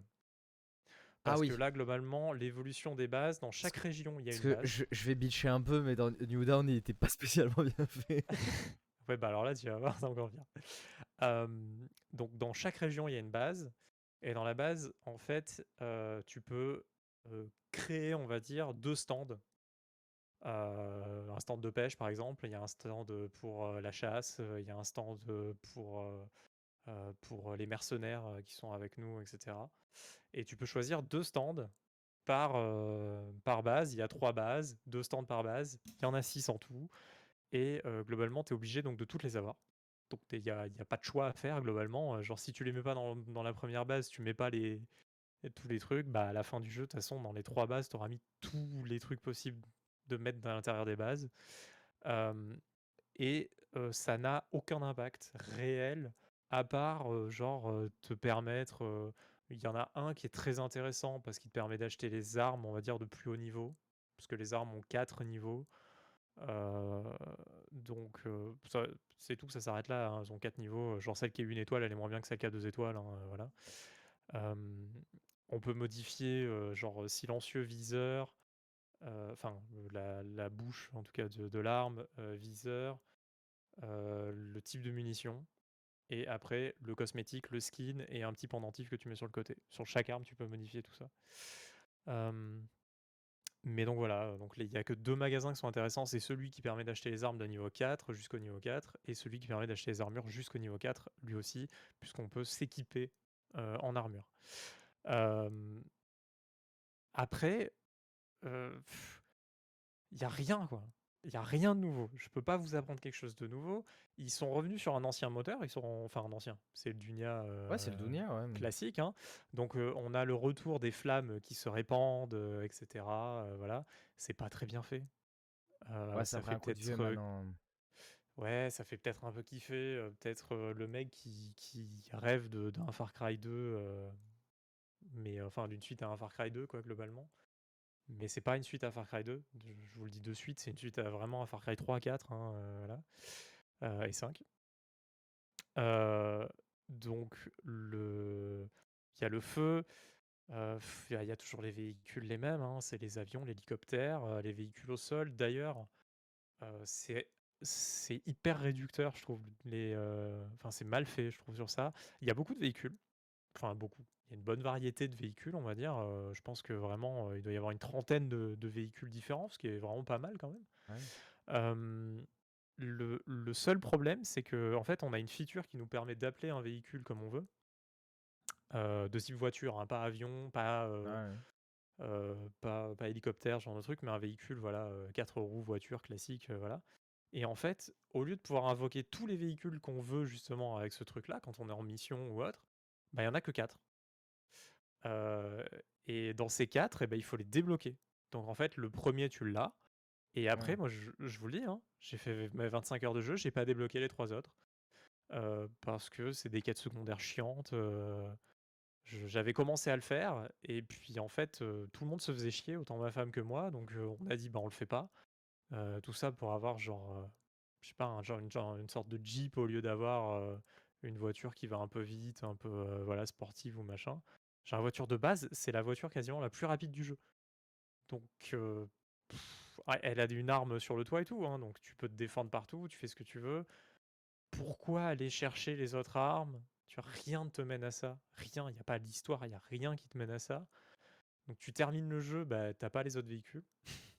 Mais tu Ouais. les as quand même vus. Attention, parce que quand tu es dans une de tes bases, tu peux invoquer ces véhicules-là, euh, on va dire les véhicules euh, qui sont similaires en tout cas, tu vois. D'accord. Euh, donc, euh, il y a, il y a toute une partie du contenu qui est finalement euh, pff, euh, caché. C'est un grand mot, mais Oui, c'est c'est de l'open world à l'Ubisoft, c'est-à-dire qu'il y a beaucoup de contenu secondaire que t'es pas obligé de faire. genre, ouais, et tu vas pas le faire parce que, que vraiment l'histoire principale, c'est ça qui te motive. Moi, vraiment, c'est ce Hmm. qui m'a motivé, c'est quand même de me dire, vas-y, je veux avancer, quoi, tu vois? D'ailleurs, les trois zones, pour, pour revenir un peu donc au début du jeu, au début du jeu, on est sur une île, euh, voilà. On raconte un peu toute l'histoire de notre personnage depuis qu'on est gamin. Ça, c'était assez bien amené, je trouvais justement le début du jeu, c'était bien foutu. Le tuto est super bien foutu.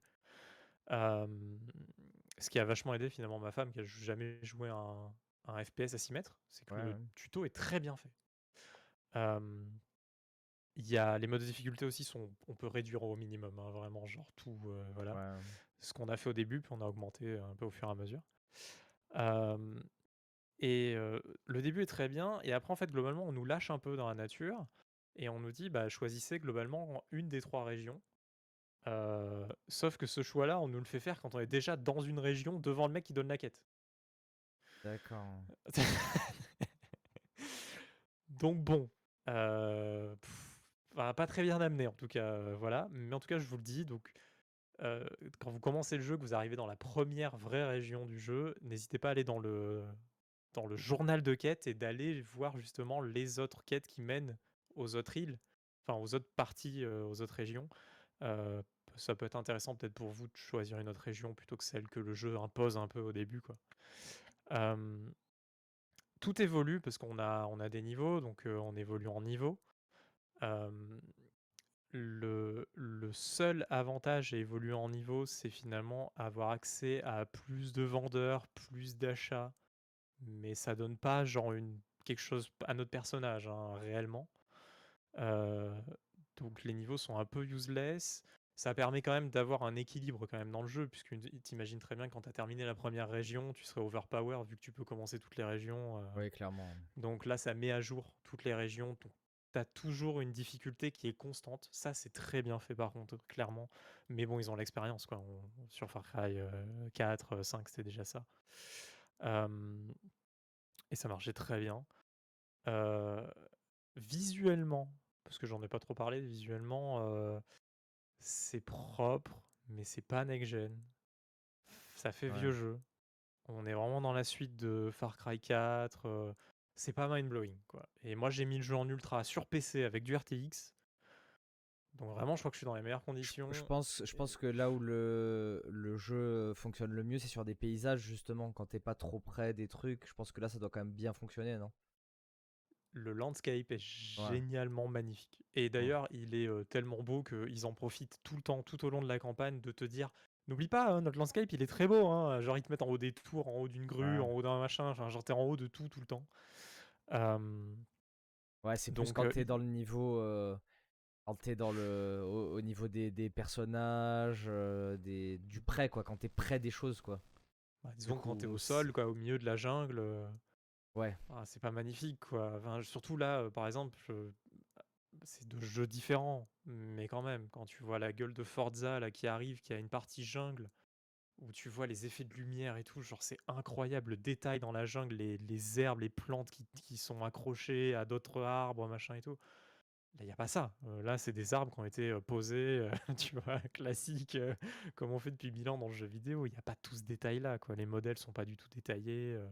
le jeu tourne trop bien. J'étais en 2K en ultra, j'avais ça 120 FPS bloqué.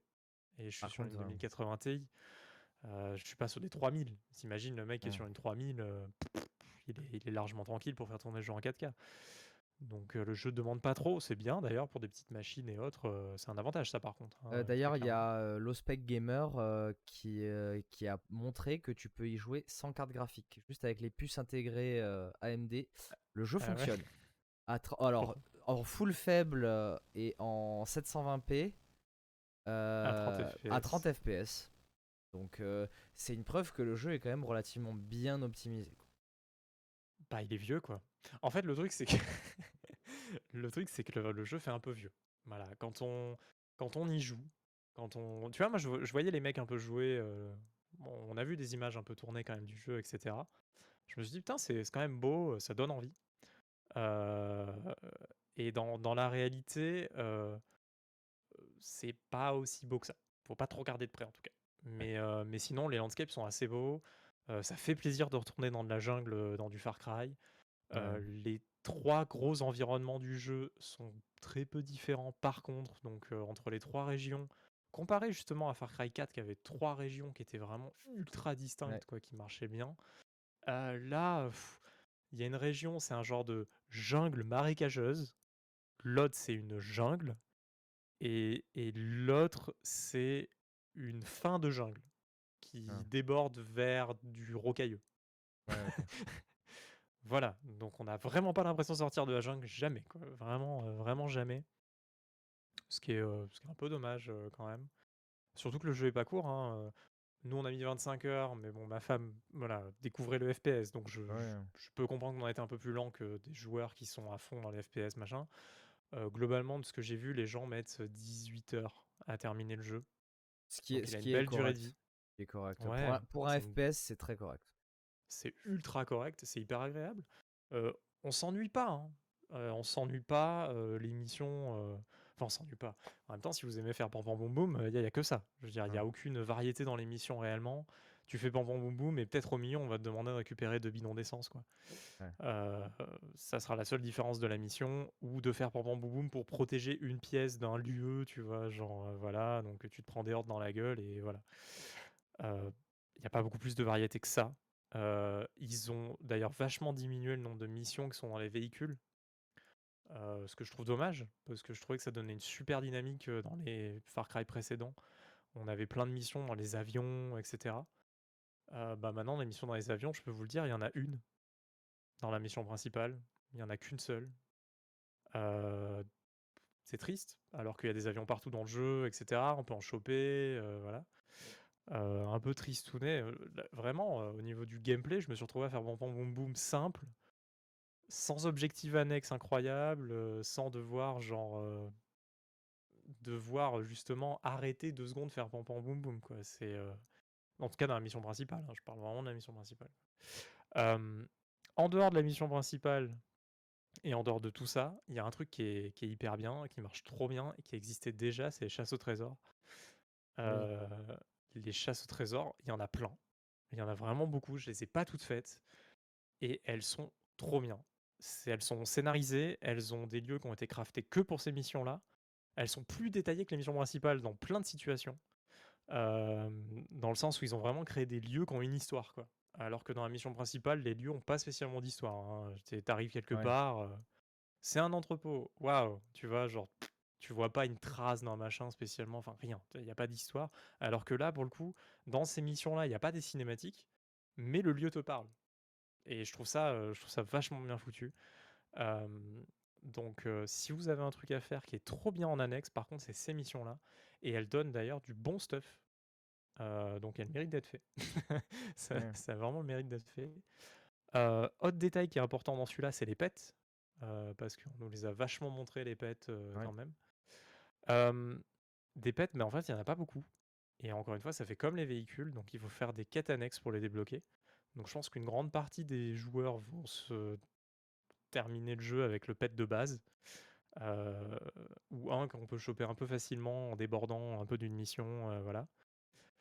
Euh, c'est un peu lourd comme gameplay et en vrai, même en mettant la difficulté un peu haute, hein, là pour le coup, c'est sûr que si la difficulté est basse, ils servent à rien les pets, mais avec une difficulté un peu haute, ça peut être utile pour tomber un, un mec qui serait un peu en trop, mais ah, c'est pas radical quoi. en fait, chaque pet a son sa spécialité. Ils évoluent quand tu les utilises. donc je sais pas, genre le a un pet qui est, qui est très fort par exemple pour faire diversion ou autre, si tu fais 30 diversions, bah, il gagne un petit bonus ou il va à 10% plus vite ou tout comme ça. Enfin voilà. Mais il y a 3-4 bonus maximum par pet. Hein, donc si vous utilisez un pet tout le temps, genre au bout de 2 heures de jeu, vous avez tous les, toutes les upgrades. Hein. donc, donc ouais, le pet pas très utile, mais si vous avez envie de jouer avec, ça marche quand même. Voilà. c'est pas totalement inutile non plus, mais il faut se forcer à l'utiliser. Si on se force pas à l'utiliser, il n'y a aucune nécessité d'avoir le pet, puisque mettre des balles dans la tête, ça one-shot quasiment à coup sûr. Et quand on tombe sur des mecs qui sont un peu élites et tout, il faut deux balles dans la tête. Quoi. Donc deux balles, ça, se fait très bien. Hein, voilà. sans être un grand spécialiste, tu vois, du cliquage de tête, ça se fait très bien. Pense que c'est à peu près tout pour, pour ce Far Cry que je trouve donc voilà, comme j'ai dit, un peu de trop. La formule se renouvelle nulle part et je trouve ça dommage. Ça, ils, font, ils font plus évoluer la formule que, que de la renouveler quoi. Ouais, ils la font légèrement évoluer. voilà, ils la font légèrement évoluer. Bah comme, comme ils la font évoluer, comme FIFA rajoute des évolutions chaque année à chaque FIFA quoi. Ouais. c'est ça. non mais c'est pas, pas une critique, hein, c'est le cas, hein, c'est fact quoi. C'est ça, c'est clairement ça. je veux Far Cry 7 et, et je veux Far Cry 7 par contre qui, qui est sur un nouveau moteur, qui, qui revient peut-être plus aux sources de, de la licence avec toutes les features qu'on peut y connaître de Far Cry 2 quoi. Bah, en fait, c'est ça, c'est-à-dire que Far Cry 2 avait été assez mal aimé, mais au mmh final, même encore maintenant, c'est un jeu qui reste hyper original. Et pas que parce qu'il y a le feu qui se propage. Hein. non, parce qu'il y, avait plein de, trucs. Alors après, le parapente, tout ça. Voilà. Après, après, il y avait plein de trucs très mal faits dans, dans Far Cry 2, du style les, les, les, avant-postes qui, où il y avait les mecs respawnés alors que tu les avais vidés, enfin des choses comme ça. Mais mmh. il y avait plein de de petites fonctions de réalisme. Alors oui, la, la, malaria aussi, c'était très très chiant dans Far Cry 2. De devoir toujours avoir des, des trucs des médicaments de malaria pour euh, pas tomber dans les pommes. Euh, mais il y avait plein de trucs justement qui, qui accentuaient le côté un peu, un peu réaliste, un peu crédible de Far Cry. Sur plein de choses, les armes qui s'enrayaient. Alors pareil, les armes qui s'enrayent, on, on peut dire que c'est chiant, mais par exemple, Stalker le fait très bien, les armes qui s'enrayent, tu vois. Bah euh, et il n'y a pas de raison de pas mettre un truc comme ça, tu vois, mais il faut que ça soit bien fait. Il faut pas que, comme dans Far Cry 2, euh, l'arme s'enraye au bout d'un chargeur, il faut que ça soit. Euh, en fait, que ça te force justement soit à prendre soin de ton arme, soit à changer d'arme au bout d'un moment, que tu n'utilises pas tout le temps les mêmes. Enfin, il y a tellement de choses que la licence Far Cry peut faire et qui se permettent pas de faire pour l'instant et franchement, comme tu dis, un petit retour à Far Cry 2, ça pourrait être vraiment sympa. Quoi. Ça pourrait être vraiment très très sympa. Je, trouve vraiment qu'ils font pas d'efforts. mais c'est un constat global hein, chez Ubisoft. Ubisoft ne fait plus d'efforts, je trouve, sauf un peu pour Assassin's Creed et encore. Hein, ils, ils, sont allés au bout du bout. Ils standardisent beaucoup quand même leurs jeux. Enfin, quand tu prends Assassin's Creed et Far Cry, c'est des jeux qui dans leur formule sont assez similaires, quoi. C'est ça. Et, et j'aimerais bien qu'Ubisoft, vraiment, genre, là je vais parler plus global d'Ubisoft, mais parce que je trouve que le cas Far Cry est un cas qu'on retrouve vraiment sur les jeux Ubisoft, sur Watch Dogs, on l'a vu récemment ou autre, mais ils, ont, ils ont trop leur, leur, leur game design à eux, de l'open world à objectif, avec des prises de contrôle de territoire, de points, etc. Avec leur histoire de mecs qui dominent le monde, machin. mais le, truc, c'est qu'ils n'arrivent pas à me faire une James Bond dans ces histoires-là. Dans cette histoire-là, mon personnage, il est toujours un peu naze. je trouve pas le personnage passionnant de, ouf. Les méchants sont géniaux, hein, des fois. Ça, je dis pas. Les, méchants, peut-être ils ils sont plus forts pour faire des méchants que pour faire justement notre héros à nous. Euh, le problème aussi, c'est que ouais, moi c'est un problème que j'ai depuis euh, Assassin's Creed euh, Unity, qui est un très bon mmh. Assassin's Creed. D'ailleurs, sûrement l'Assassin's Creed qui a le plus révolutionné la série dans le sens où les missions coop, enfin il y avait tellement de trucs trop bien qui n'ont pas été gardés finalement dans les Assassin's Creed d'après. Mais le problème c'est que je suis, je suis désolé, hein, ça va paraître un peu, mais mais ils, ils assument pas certains trucs, tu vois. Genre, ils- par exemple, euh, Assassin's Creed Odyssey, ils ont clairement pas assumé le fait de vouloir faire un héros féminin, donc ils t'ont laissé choisir. Alors que quand tu fais l'aventure, tu te rends compte quand même que le truc est quand même beaucoup plus pensé pour le héros féminin. Et là, je suis sûr que ce Far Cry 6, c'est à peu près pareil. Et Bah, ils a- osent pas. aussi, hein. Bah voilà, je, ils- ils- en fait, ils osent pas vraiment faire une vraie personne, offrir une vraie personnalité aux joueurs, tu sais, en se disant, bah comme ça, le joueur peut faire un peu ce qu'il veut, s'identifier. Mais en fait, non, j'ai pas besoin de m'identifier au, au héros de mon, mon jeu, moi.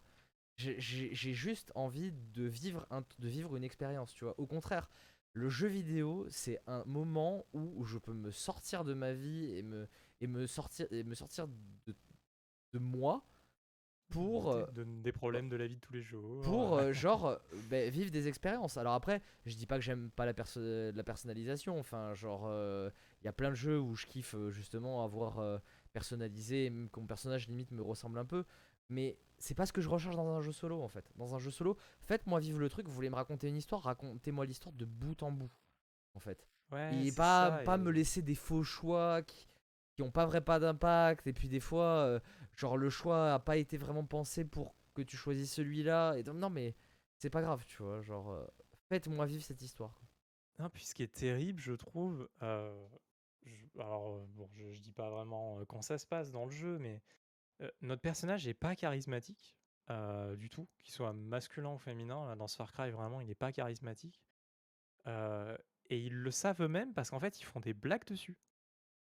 Alors, c'est bien d'avoir de l'autodérision, hein, c'est hyper kiffant, hein, mais, mais là, en fait, au moment où finalement notre perso commence à être un peu plus fort, tu vois, qu'on a bien évolué un peu dans la révolution et tout, je me souviens d'une cinématique où, genre, nous, on est un peu à la tête de la table, machin. Et là où d'habitude, avant, on avait, tu vois, des leaders avec nous, voilà.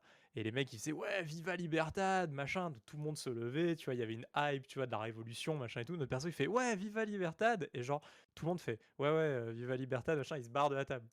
Tu vois, donc, même, même Ubi comprend que leur personnage, il a pas de charisme.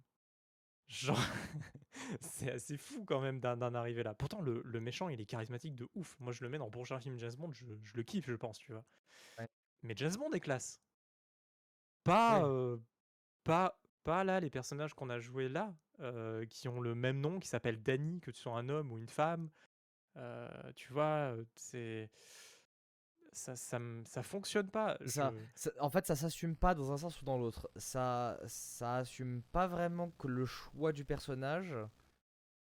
Parce que. euh, parce que, bah, parce que peu importe celui que tu prends, tu vis moins la même chose et. Ah, tu vis euh, tout pareil. La vis- phrase à la virgule. Alors près. après, euh, tu me diras, c'est pas parce que c'est un homme ou une femme que l'histoire devrait se vivre différemment, mais il, il Non, mériterait quand même euh, d'avoir un caractère qui est pas générique, quoi. Enfin, C'est c'est trop générique, quoi. Moi, j'aimerais bien que justement, parce que c'est une femme, euh, qu'elle puisse se montrer euh, forte, tu vois, peut-être à un moment, dans un dialogue, tu vois, bah, c'est que... ça, c'est-à-dire que montrer que, alors, je peux comprendre le fait de dire, euh, voilà, un homme et une femme, c'est pareil, genre, euh, on va, on va pas commencer à faire de la politique, mais Non, bah justement, non, dans, no- dans notre contexte de société où justement, bah, Non, qu'on mais soit d'accord ou pas, c'est pas le cas, mais justement, tu vois, genre, euh, tu prends une femme, bah, elle devient euh, un peu euh, la, la leader de la résistance, donc du coup, tu vois, ce personnage de femme fort, tu vois, euh, tu vois où, alors que quand tu prendrais un mec, ça aurait tout un, un- tout un autre sens, en fait, de, de manière générale. C'est ça, C'est- tu vois, genre, il y a, il y a une C'est dommage, c'est pas assumé. C'est pas assumé, quoi.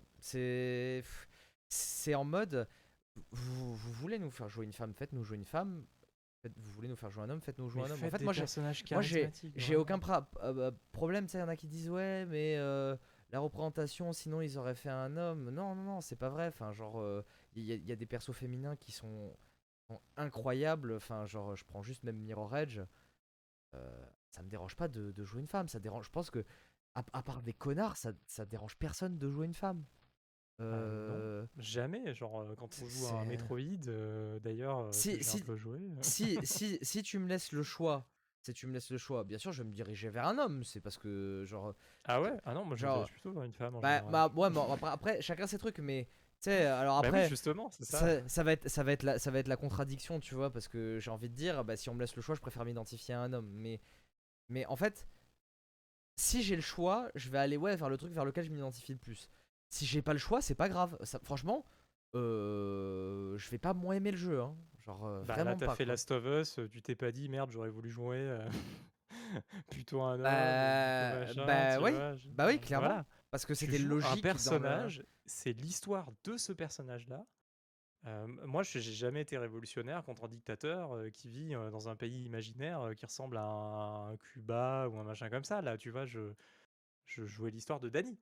tu vois. Ah oui, J'ai suivi l'histoire de, de Danny, qu'il soit homme ou femme, pour le coup, ça, ça change rien. Euh, mais ce que je trouve, ce que je trouve dommage, c'est que voilà, ils ont pas assumé que, que c'était Danny et que Danny, il avait une personnalité de ouf, tu vois, euh, que c'était un héros, euh, tout ça, quoi. Euh, c'est bien d'avoir des héros, c'est c'est cool, c'est bien de, de jouer des mecs euh, qui sont euh, semi-invincibles dans une histoire, ça me, ça me, ça me dérange Ouais, pas. bah. Ça- et ça me dérange pas non plus qu'ils aient des faiblesses à des moments, tu vois, quoi. Un, un côté dramatique, un côté vraiment. euh, Non, mais c'est surtout qu'au bout d'un moment, on, voilà, on te Sony, raconte quoi. une histoire. euh, Donc, quand on te raconte une histoire, t'as envie qu'on te raconte l'histoire jusqu'au bout et pas un truc. C'est-à-dire que c'est un jeu vidéo, oui, il faut de l'interactivité, mais ça empêche pas de raconter une histoire, quoi. Genre, vraiment pas. Voilà, donc bon, bah, ce Far Cry, euh, c'est la même histoire que d'habitude, hein, donc vous êtes déjà spoilé. Sans le savoir, vous êtes déjà spoilé. Mais. euh, Si vous avez déjà fait les autres Far Cry, bien entendu. Ah oui, si vous avez fait au moins un autre Far Cry depuis le 3. Le 3, on va dire. euh, voilà, 3, 4, 5. euh, Et d'ailleurs, je rajouterais juste pour finir, genre, parce que, excuse-moi, t'avais déjà envie de conclure, mais juste, le héros du 3, qui était du coup un personnage imposé, hmm. avait quand même beaucoup plus de. Pas forcément de charisme, mais de, de personnalité que. euh, Bah, d'ailleurs, que Far je pense, 3, c'est, hein. euh, les gens, ils en parlent. hein. Enfin, tu vois, si je veux dire, on, Bah on ouais. parle du héros, on parle de l'histoire de Far Cry 3. Far Cry 3, il a. Mais justement, Far Cry 3, il avait apporté un truc un peu à la licence. Tu vois, entre Far Cry 2 et Far Cry 3, il y avait eu un. C'était retour de Far Cry, tu vois, un peu. Tu vois, ils avaient apporté quand même euh, euh, leur game design un peu classique, mais, euh, mais ça marchait bien. Ils ont réussi à créer un Far Cry qui marchait bien avec leur. Euh, leur, leur puzzle euh, classique, on va dire, euh, voilà, leur pièce de puzzle un peu classique. Là, c'est trop. Là, ça y est, ça fait 5 Far Cry qu'il y a eu depuis le 3, parce qu'il y a eu Primal, et il y a eu, euh, et il y a eu euh, New Blood.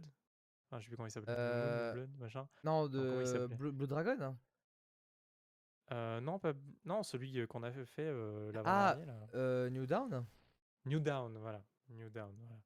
Donc, de- depuis le 3, il y a eu, euh, ouais, il y a eu 5 Far Cry.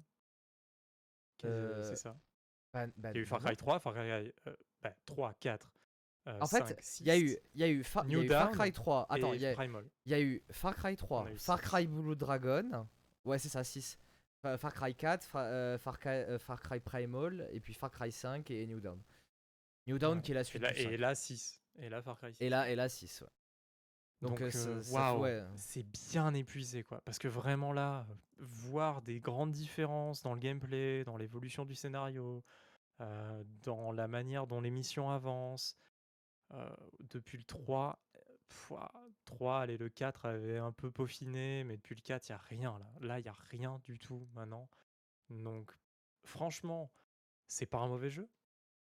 Et franchement, bah, si vous avez envie de, de vous faire du Far Cry, allez-y, parce que pour le coup, vous n'allez pas être déçu, vous allez vous faire un Far Cry, quoi. Il n'y a aucun doute là-dessus. Donc foncez.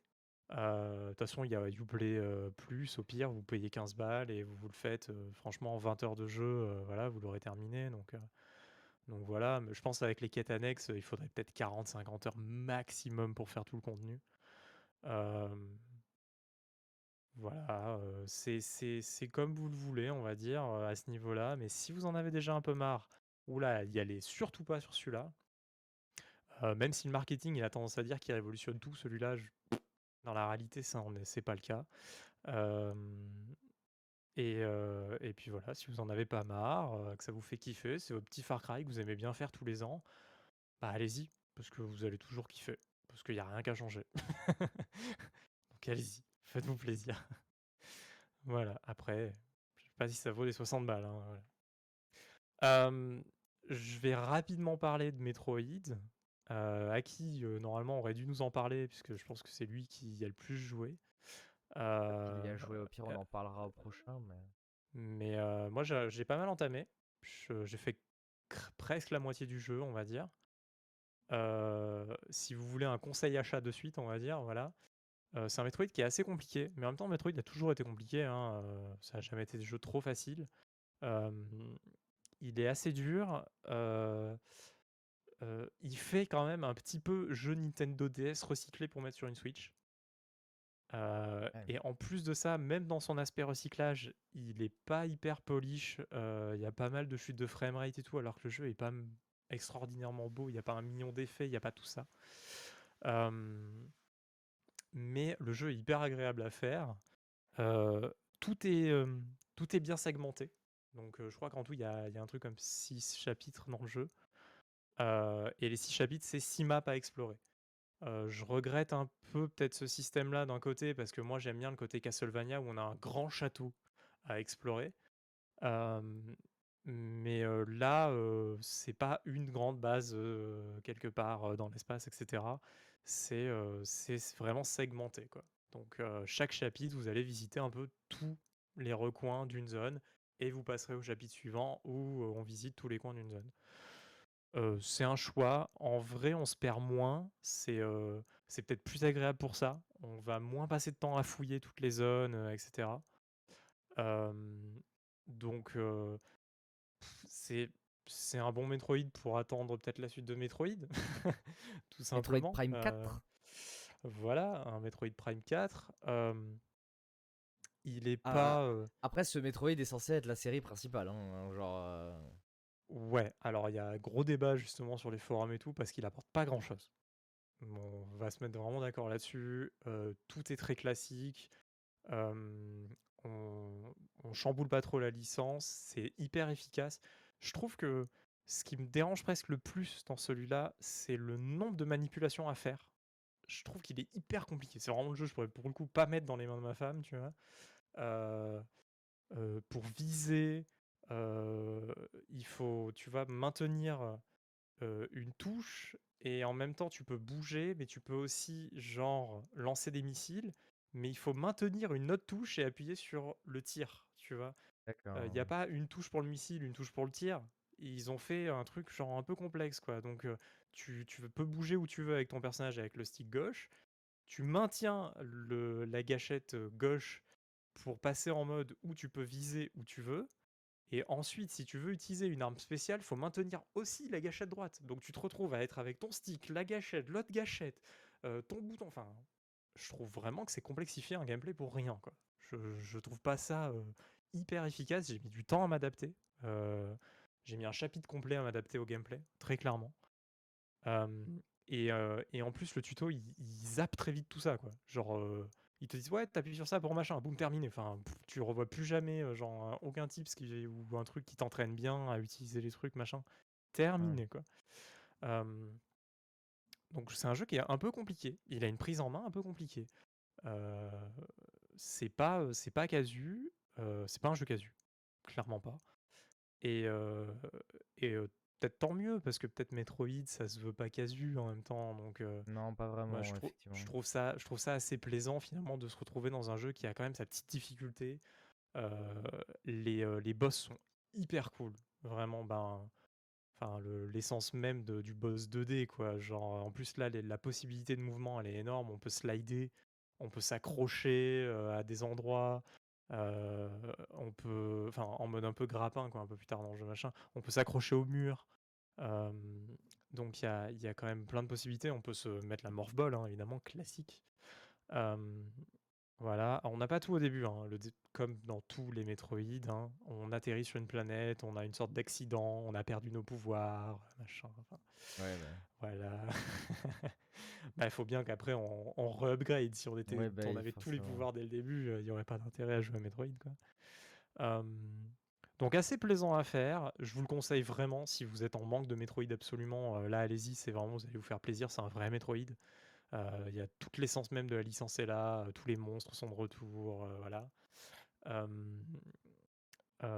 Il y a, y a un gameplay qui est, qui est quand même profond, quoi, hein, et qui est compliqué à prendre en main, mais qui à la fin est très profond, et justement dans les boss fights et tout, ça donne une ampleur au boss fight qui est génial, quoi. mais mais est-ce que là je vous le conseille, genre plein pot le prix, à plein pot du prix? Pas vraiment. Je crois que le jeu se finit assez vite. De ce que j'ai vu, les gens finissent en une dizaine d'heures, 12 heures, genre, euh, voilà. c'est très court quand même pour un Metroid. Euh, mais bon, ils ont enlevé l'exploration. Donc euh, d'un côté, là où Metroid gagnait beaucoup avec le temps d'exploration, là on l'a plus. Donc forcément, le jeu va plus vite. Mais après, si vous voulez vraiment tout visiter, tout voir, machin, enfin, il y a, de quoi faire quand même. Le jeu est quand même bien garni. les maps sont bien bien garnis. Il y a, y, a plein de, y a plein de bonnes idées partout. Je n'ai pas mis, je vais pas mis, mis, mis dessus plus, mais ça c'est à découvrir pour vous. Mais voilà, il y a plein de, de, bonnes idées en tout cas dans l'évolution de la map. la map est assez vivante, voilà. Donc franchement, si vous aimez Metroid, si vous aimez un peu de challenge, parce que là, il faut quand même un peu y aller, c'est un peu challengeant. ce Metroid, franchement, il est très très classe, mais please Nintendo, quoi. Genre, optimisez un peu vos jeux, là. Je sais que la Switch, elle est pas très puissante, mais... Putain, là, c'est un jeu 2D, 3D, quoi. Enfin, c'est en vue 2D, quoi. Donc... Ah bah le framerate est pas ouf par moment et tout. Voilà, un peu dommage techniquement, le jeu est pas très beau. Enfin voilà. Mais bon, quand on aime Metroid, ça fait plaisir de retrouver Metroid et de, d'y retourner, voilà. Donc euh, c'est un peu des défauts de Switch, je pense maintenant, plus que des défauts d'autres choses. Il euh, va falloir que Nintendo passe sur une Switch 4K. une, Switch Pro, une vraie. Euh. Switch Pro 4K, voilà. Bon voilà, c'est, tout pour Metroid. C'est tout pour Metroid, c'est tout pour cette émission, je pense aussi. On va conclure. Bah écoute, hein. c'était un plaisir. Exactement. On va juste conclure. Je vais juste conclure pour euh, dire, je, vais, je l'annonce là. Je ferai pour la sortie de Vanguard du coup la semaine prochaine, soit un live, soit juste une vidéo de présentation avec la première heure du jeu. Voilà. Ça vous fera du contenu sur la chaîne. Alors, ça sera sur la chaîne YouTube hein, pour ceux qui écoutent ça en podcast. les, les, émissions, les, seules les émissions sont en audio. En même temps, un walkthrough d'une heure sur le solo en audio, ça serait pas très ah, intéressant. ça serait incroyable. sur l'équipe TV, les matchs de foot, là, genre. Fou. Donc, euh, donc voilà, attendez-vous. Euh, peut-être peut un live du coup, mais un truc enregistré tranquille euh, quand je ferai le solo. Donc ça sortira sûrement le, lendemain de la sortie du jeu. J'enregistrerai la première heure pour pas trop spoiler non plus. Mais, mais peut-être donner envie aux gens d'acheter le jeu, on verra bien. Voilà. Puis ça fera un peu de contenu sur la chaîne. Donc abonnez-vous et activez la cloche. Et mettez des pouces en l'air. Ou en bas si vous ne aimez pas du tout, mais Ça, nous, ça nous arrange plus si c'est en l'air. Hein, si vous voulez nous faire plaisir, c'est en l'air qu'on lève les pouces. Exactement. allez, ben, euh, on va terminer pour cette émission. Euh, euh, pensez pour le pour Aki qui reviendra dans les prochaines émissions. Ne vous inquiétez pas. et, et, et, donc ouais, on se retrouvera dans deux semaines. On parlera donc bah, de Call of de Forza et de plein de news et de trucs qui, apparaîtront très certainement dans l'univers du jeu vidéo. Ça sera pas encore le cas de Battlefield, on pourra pas parler de Battlefield, normal. On parlera pas encore de Battlefield, il va falloir attendre un peu plus, c'est en décembre hein, de toute façon. Non, non, c'est en novembre, c'est le 19 novembre. C'est ah, 19, novembre, donc normalement pas la prochaine émission, mais celle d'après, ça devrait être là. Ah ouais, voilà, donc on, aura, on aura de quoi dire. En tout cas, ben, portez-vous bien et puis à la prochaine. Ciao. Salut